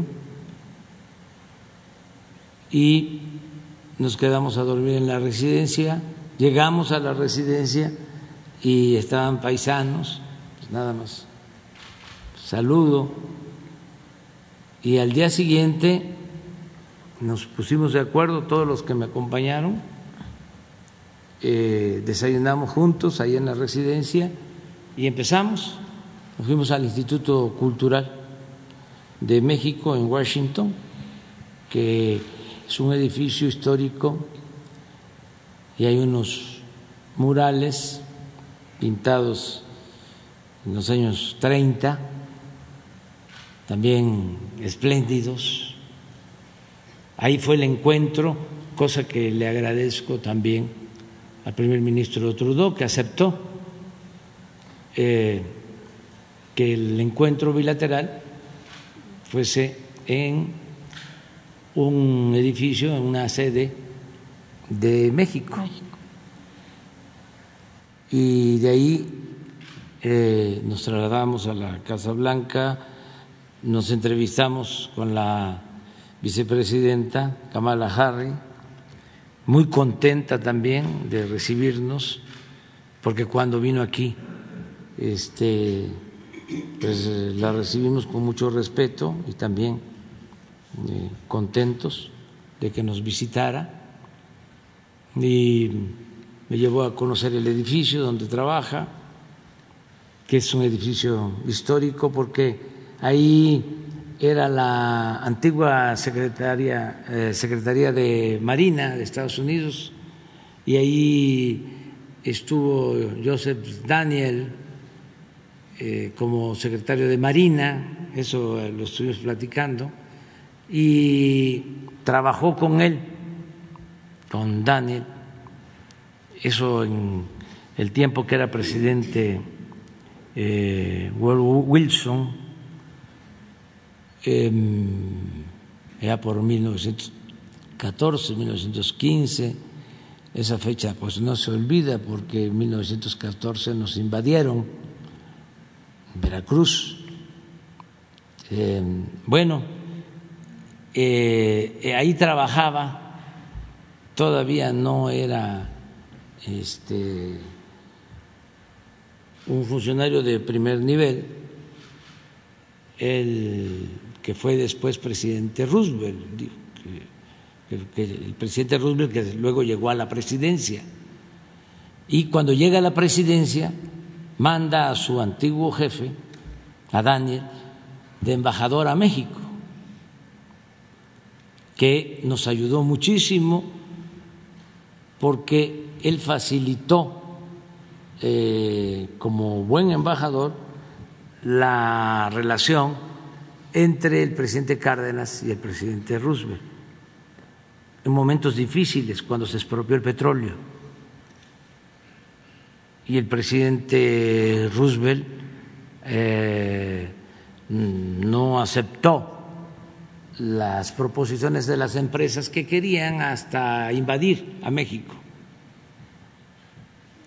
El presidente Roosevelt fue respetuoso de la decisión soberana que se tomó en ese entonces por el presidente patriota general Lázaro Cárdenas.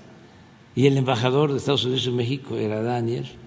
Y en sus memorias, que escribe después, habla de esos momentos. Entonces estuvimos conversando sobre esto y este, ella está despachando en ese edificio frente a la Casa Blanca. Tiene también oficina en la Casa Blanca. Y ya después, pues ya fuimos a la Casa Blanca, cruzamos ahí. Se pudo haber hecho caminando, pero ahí pues el servicio secreto ya decide cómo nos trasladamos. Ya llegamos a la Casa Blanca y ya no salimos hasta la tarde noche. Porque ahí se tuvo la bilateral, la trilateral, y de ahí salimos a la residencia, nos volvimos a reunir para hacer una evaluación y a descansar, y al día siguiente tomamos el avión de Washington a Houston y ahí hicimos un traslado, transbordamos para eh, llegar aquí, de Washington a la, perdón, de Houston a la Ciudad de México. Eso fue todo. Bien, presidente, solo preguntarle nada más. Eh, la semana pasada también surgió el rumor de que se iba el doctor Jorge Alcocer, secretario de Salud, preguntarle si hay algo y también si usted ya tiene las posiciones en las que ocuparían los eh, gobernadores que salieron, ya ve que dijo que los había invitado algunos, si ya sabe dónde los va a ubicar o no. Gracias. Bueno, lo del doctor Alcocer pues fue este, un rumor. Nosotros estamos muy contentos, muy satisfechos con el desempeño del doctor Jorge Alcocer. Es un hombre sabio, recto, honesto, sensible, humano. No creo yo que haya habido un secretario de salud así. Quizá antes, pero que yo recuerde, no. Premio Nacional de Ciencia, pero sobre todo eh, una gente muy humana, honesto. Imagínense, ¿cómo lo vamos a cambiar? Ahora invité a Hugo López Gatel por dos razones. Primero, porque él está encargado del programa de combate al COVID. Es su tarea desde el principio. Es público y es notorio que él es el encargado, que además es un experto reconocido por científicos. Pero la otra razón fue también para eh, reconocerle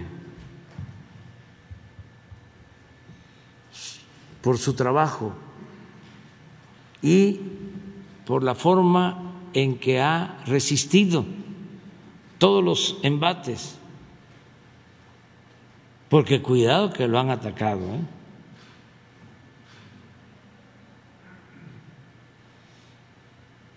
Ahí van de los primeros lugares. Entonces, lo invité por eso, también, porque les produce mucho enojo a los reaccionarios, a los del bloque conservador. Y a veces hay que este pues no olvidar el sentido del humor. Hay que este, estar alegre, sin burlarse. Nada más es tengan para que aprendan. Pero suave, con cuidado, no testerearlos mucho.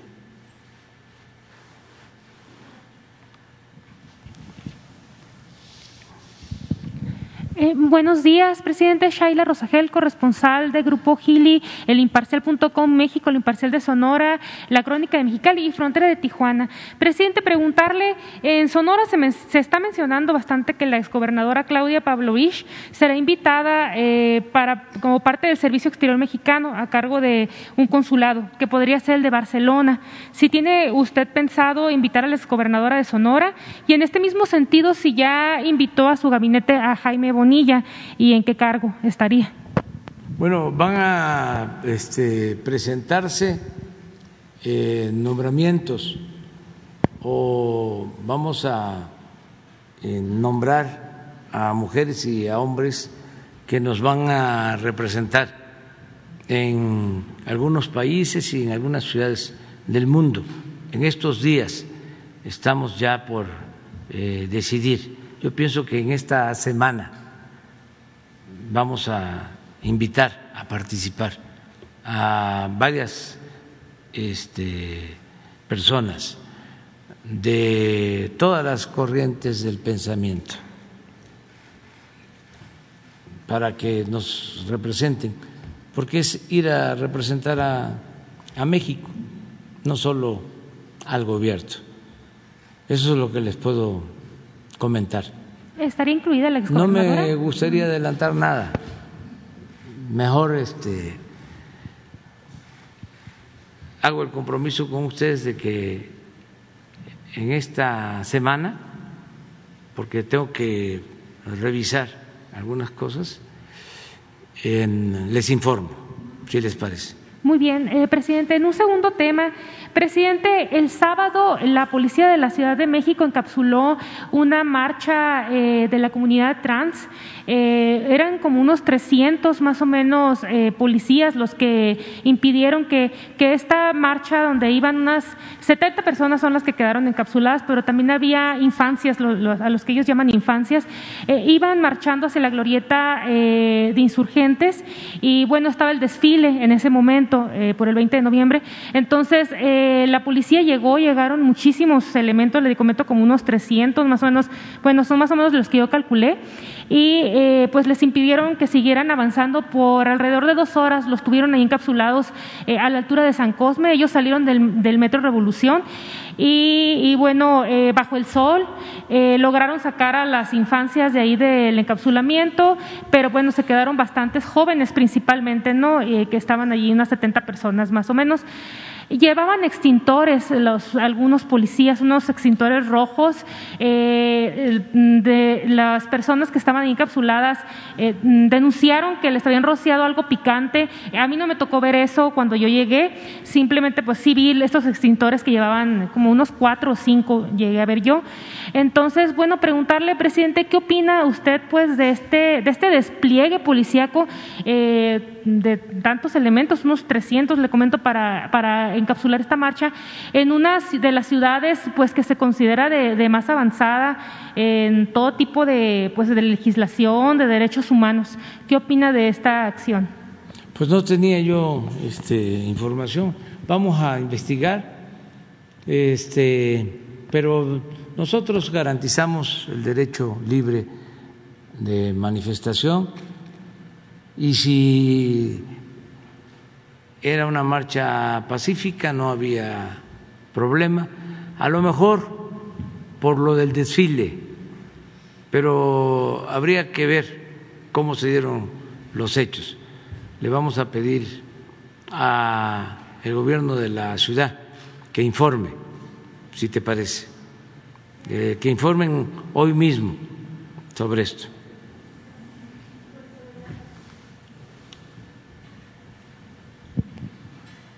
Buenos días, señor presidente. Alberto Marroquín Espinosa, de JF Informa desde Cancún, eh, frecuenciacat.com y desde el portal de Querétaro, esahoraam.com.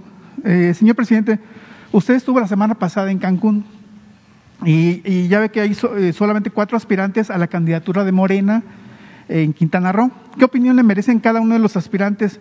Hablamos de los senadores eh, Maribel Villegas y José Luis Pech, así como la actual alcaldesa Mara Lezama y el exdiputado y empresario radiofónico Luis Alegre. ¿Podría darnos su, percepción breve de, la, de, esos precandidatos, por favor? Pues no me corresponde este atender este asunto. Eso es algo que tiene que ver con eh, un partido político, ¿no? Pero sí conozco a los cuatro y tengo muy buena opinión de los cuatro.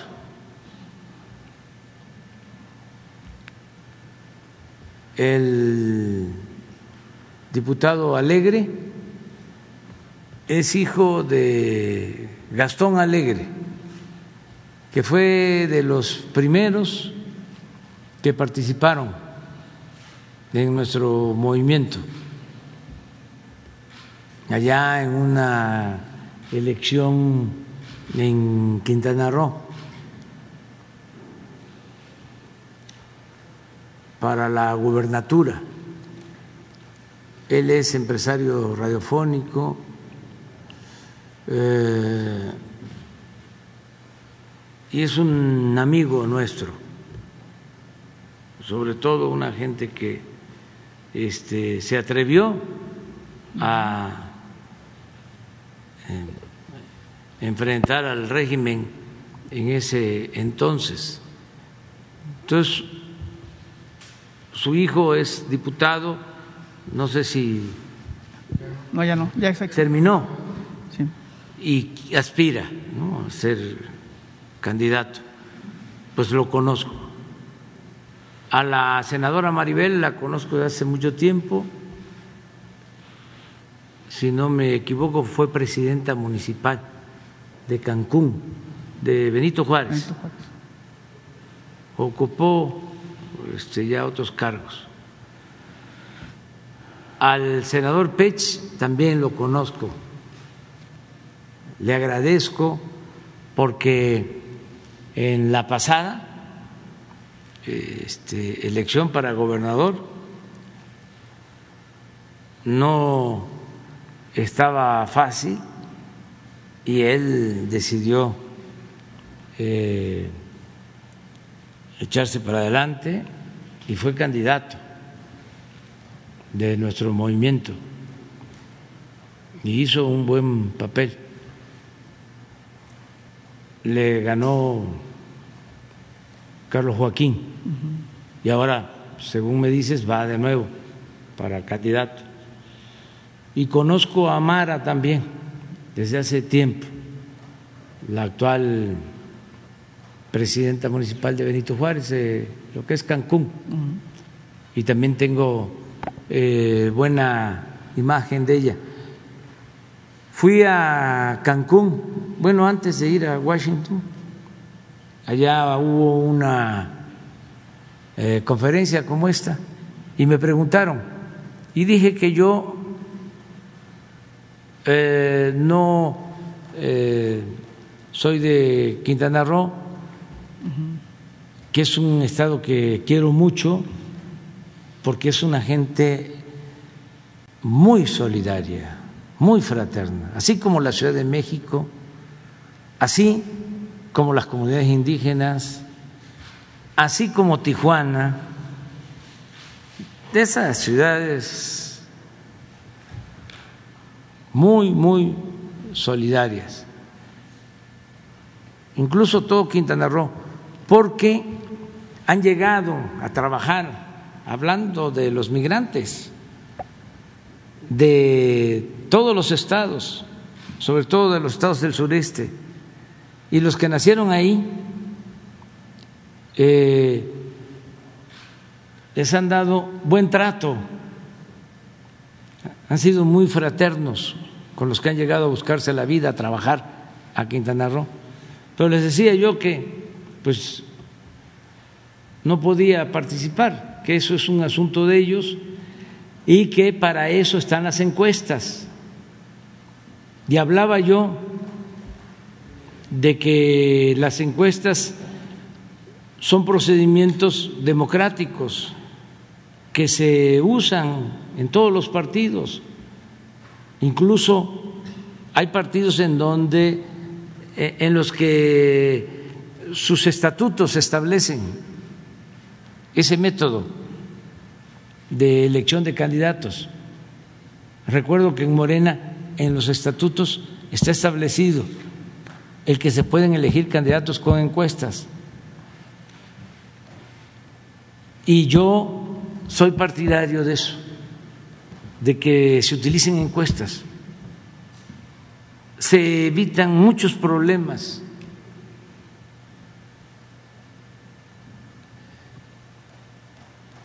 Y dije, y repito, pero ojalá ya no lo vuelva a externar, de que yo voy a apoyar siempre a los que ganen las encuestas. Y aplica para cuando llegue el momento de decidir, de elegir sobre la presidencia, sobre el candidato de nuestro movimiento. Yo voy a apoyar al hombre, a la mujer que gane la encuesta. ¿Cómo voy a apoyarla o apoyarlo? Con mi voto. Pero es el que gane la encuesta. Porque eso nos quita mucho problema y a mí también. Nada de tapados. ¿Se acuerdan cómo era antes, no?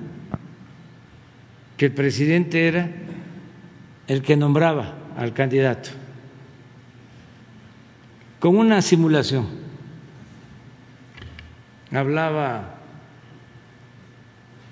en ese entonces a don Fidel o al líder de la CNC, pero por lo general era don Fidel.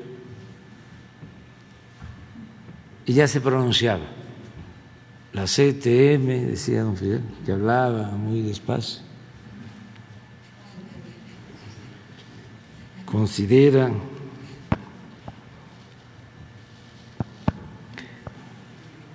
que el hombre que debe continuar con la obra revolucionaria y vámonos.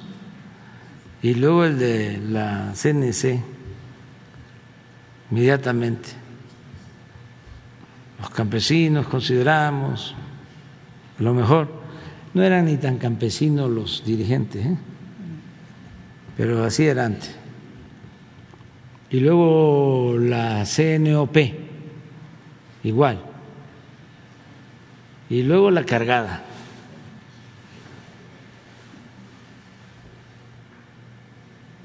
Así era, pero hasta hace poco, esto por los jóvenes. Y ya las elecciones eran un mero requisito. Ya el que salía así de candidato,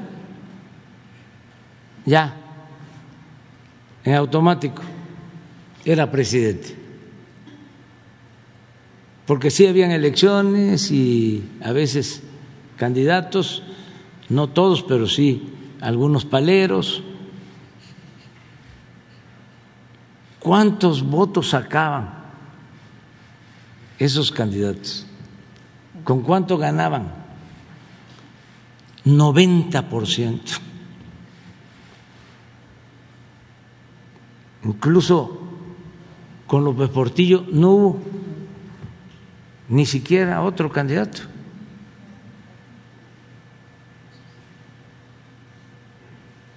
Porque habían partidos paleros. Y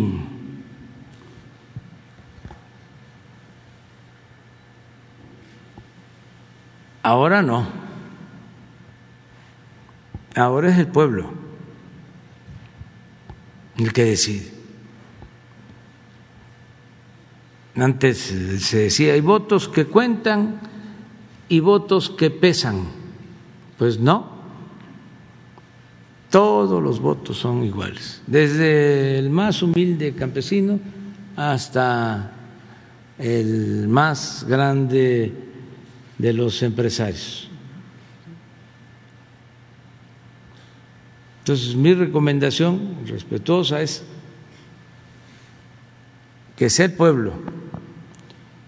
Y a veces dicen, no, es que la encuesta no registra. O este no es el mejor método democrático. Yo pienso que sí. Desde luego,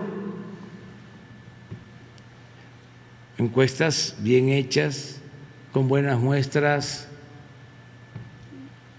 bien definidas por matemáticos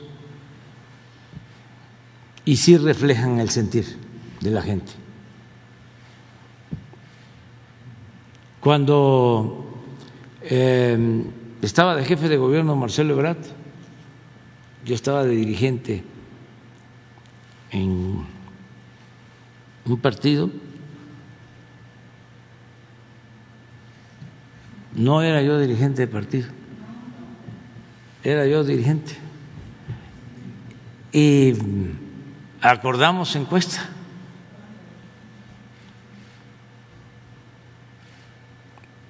Me acuerdo que este creo que fueron dos encuestadoras. Y gané la encuesta, no con mucho, pero gané la encuesta y Marcelo aguantó el canto de las sirenas. Se puso cera en los oídos.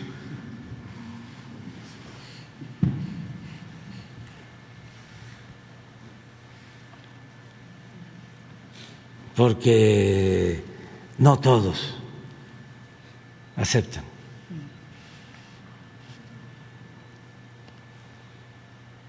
Entonces, ese es el mejor método. Y no solo para nuestro movimiento, yo considero que para este, todos los partidos, que no haya imposiciones, que haya democracia y que represente el mejor, mujer, hombre.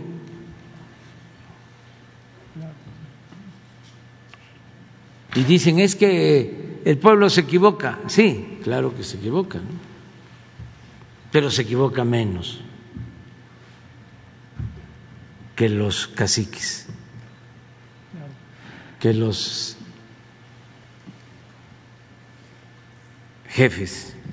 Claro, señor presidente, dándole seguimiento a una denuncia que realicé aquí con usted el, pasado 5 de agosto, este, me topé bueno, ya dándole eh, con un escrito que mandó la, la Secretaría de la Función Pública informando, incluso ratificando lo que yo le señalé a usted, cuál era la falta que había cometido el director general del Centro CCT de Coahuila pero lo que me extrañó fue el escrito que no viene incluso con número de oficio, viene además es como un escrito simple, ¿no? Y, y, indagué también, bueno, con el funcionario cesado, cuándo lo habían notificado él. Ese, escrito salió como el 25 de agosto y a él lo notificaron después de dos meses, prácticamente. Pero dije, bueno, yo sé que los tipos legales a veces para ese tipo de situaciones son largas, ¿no?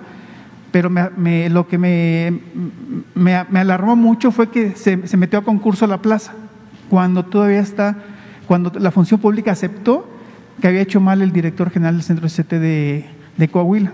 Por eso me, llamó mucho la atención, por eso lo vuelvo a señalar, porque realmente no se ha atendido. Y aquí traigo los escritos eh, de la función pública, el, oficio de institución del director, toda la evidencia, ¿no? Porque existe, eso fue lo que me llamó mucho la atención. Y, hablando con esa persona cesada, es, un ingeniero que lleva 38 años de servicio en, eh, en el gobierno, él empezó desde intendente para apoyarse para terminar su carrera de ingeniero, ¿no?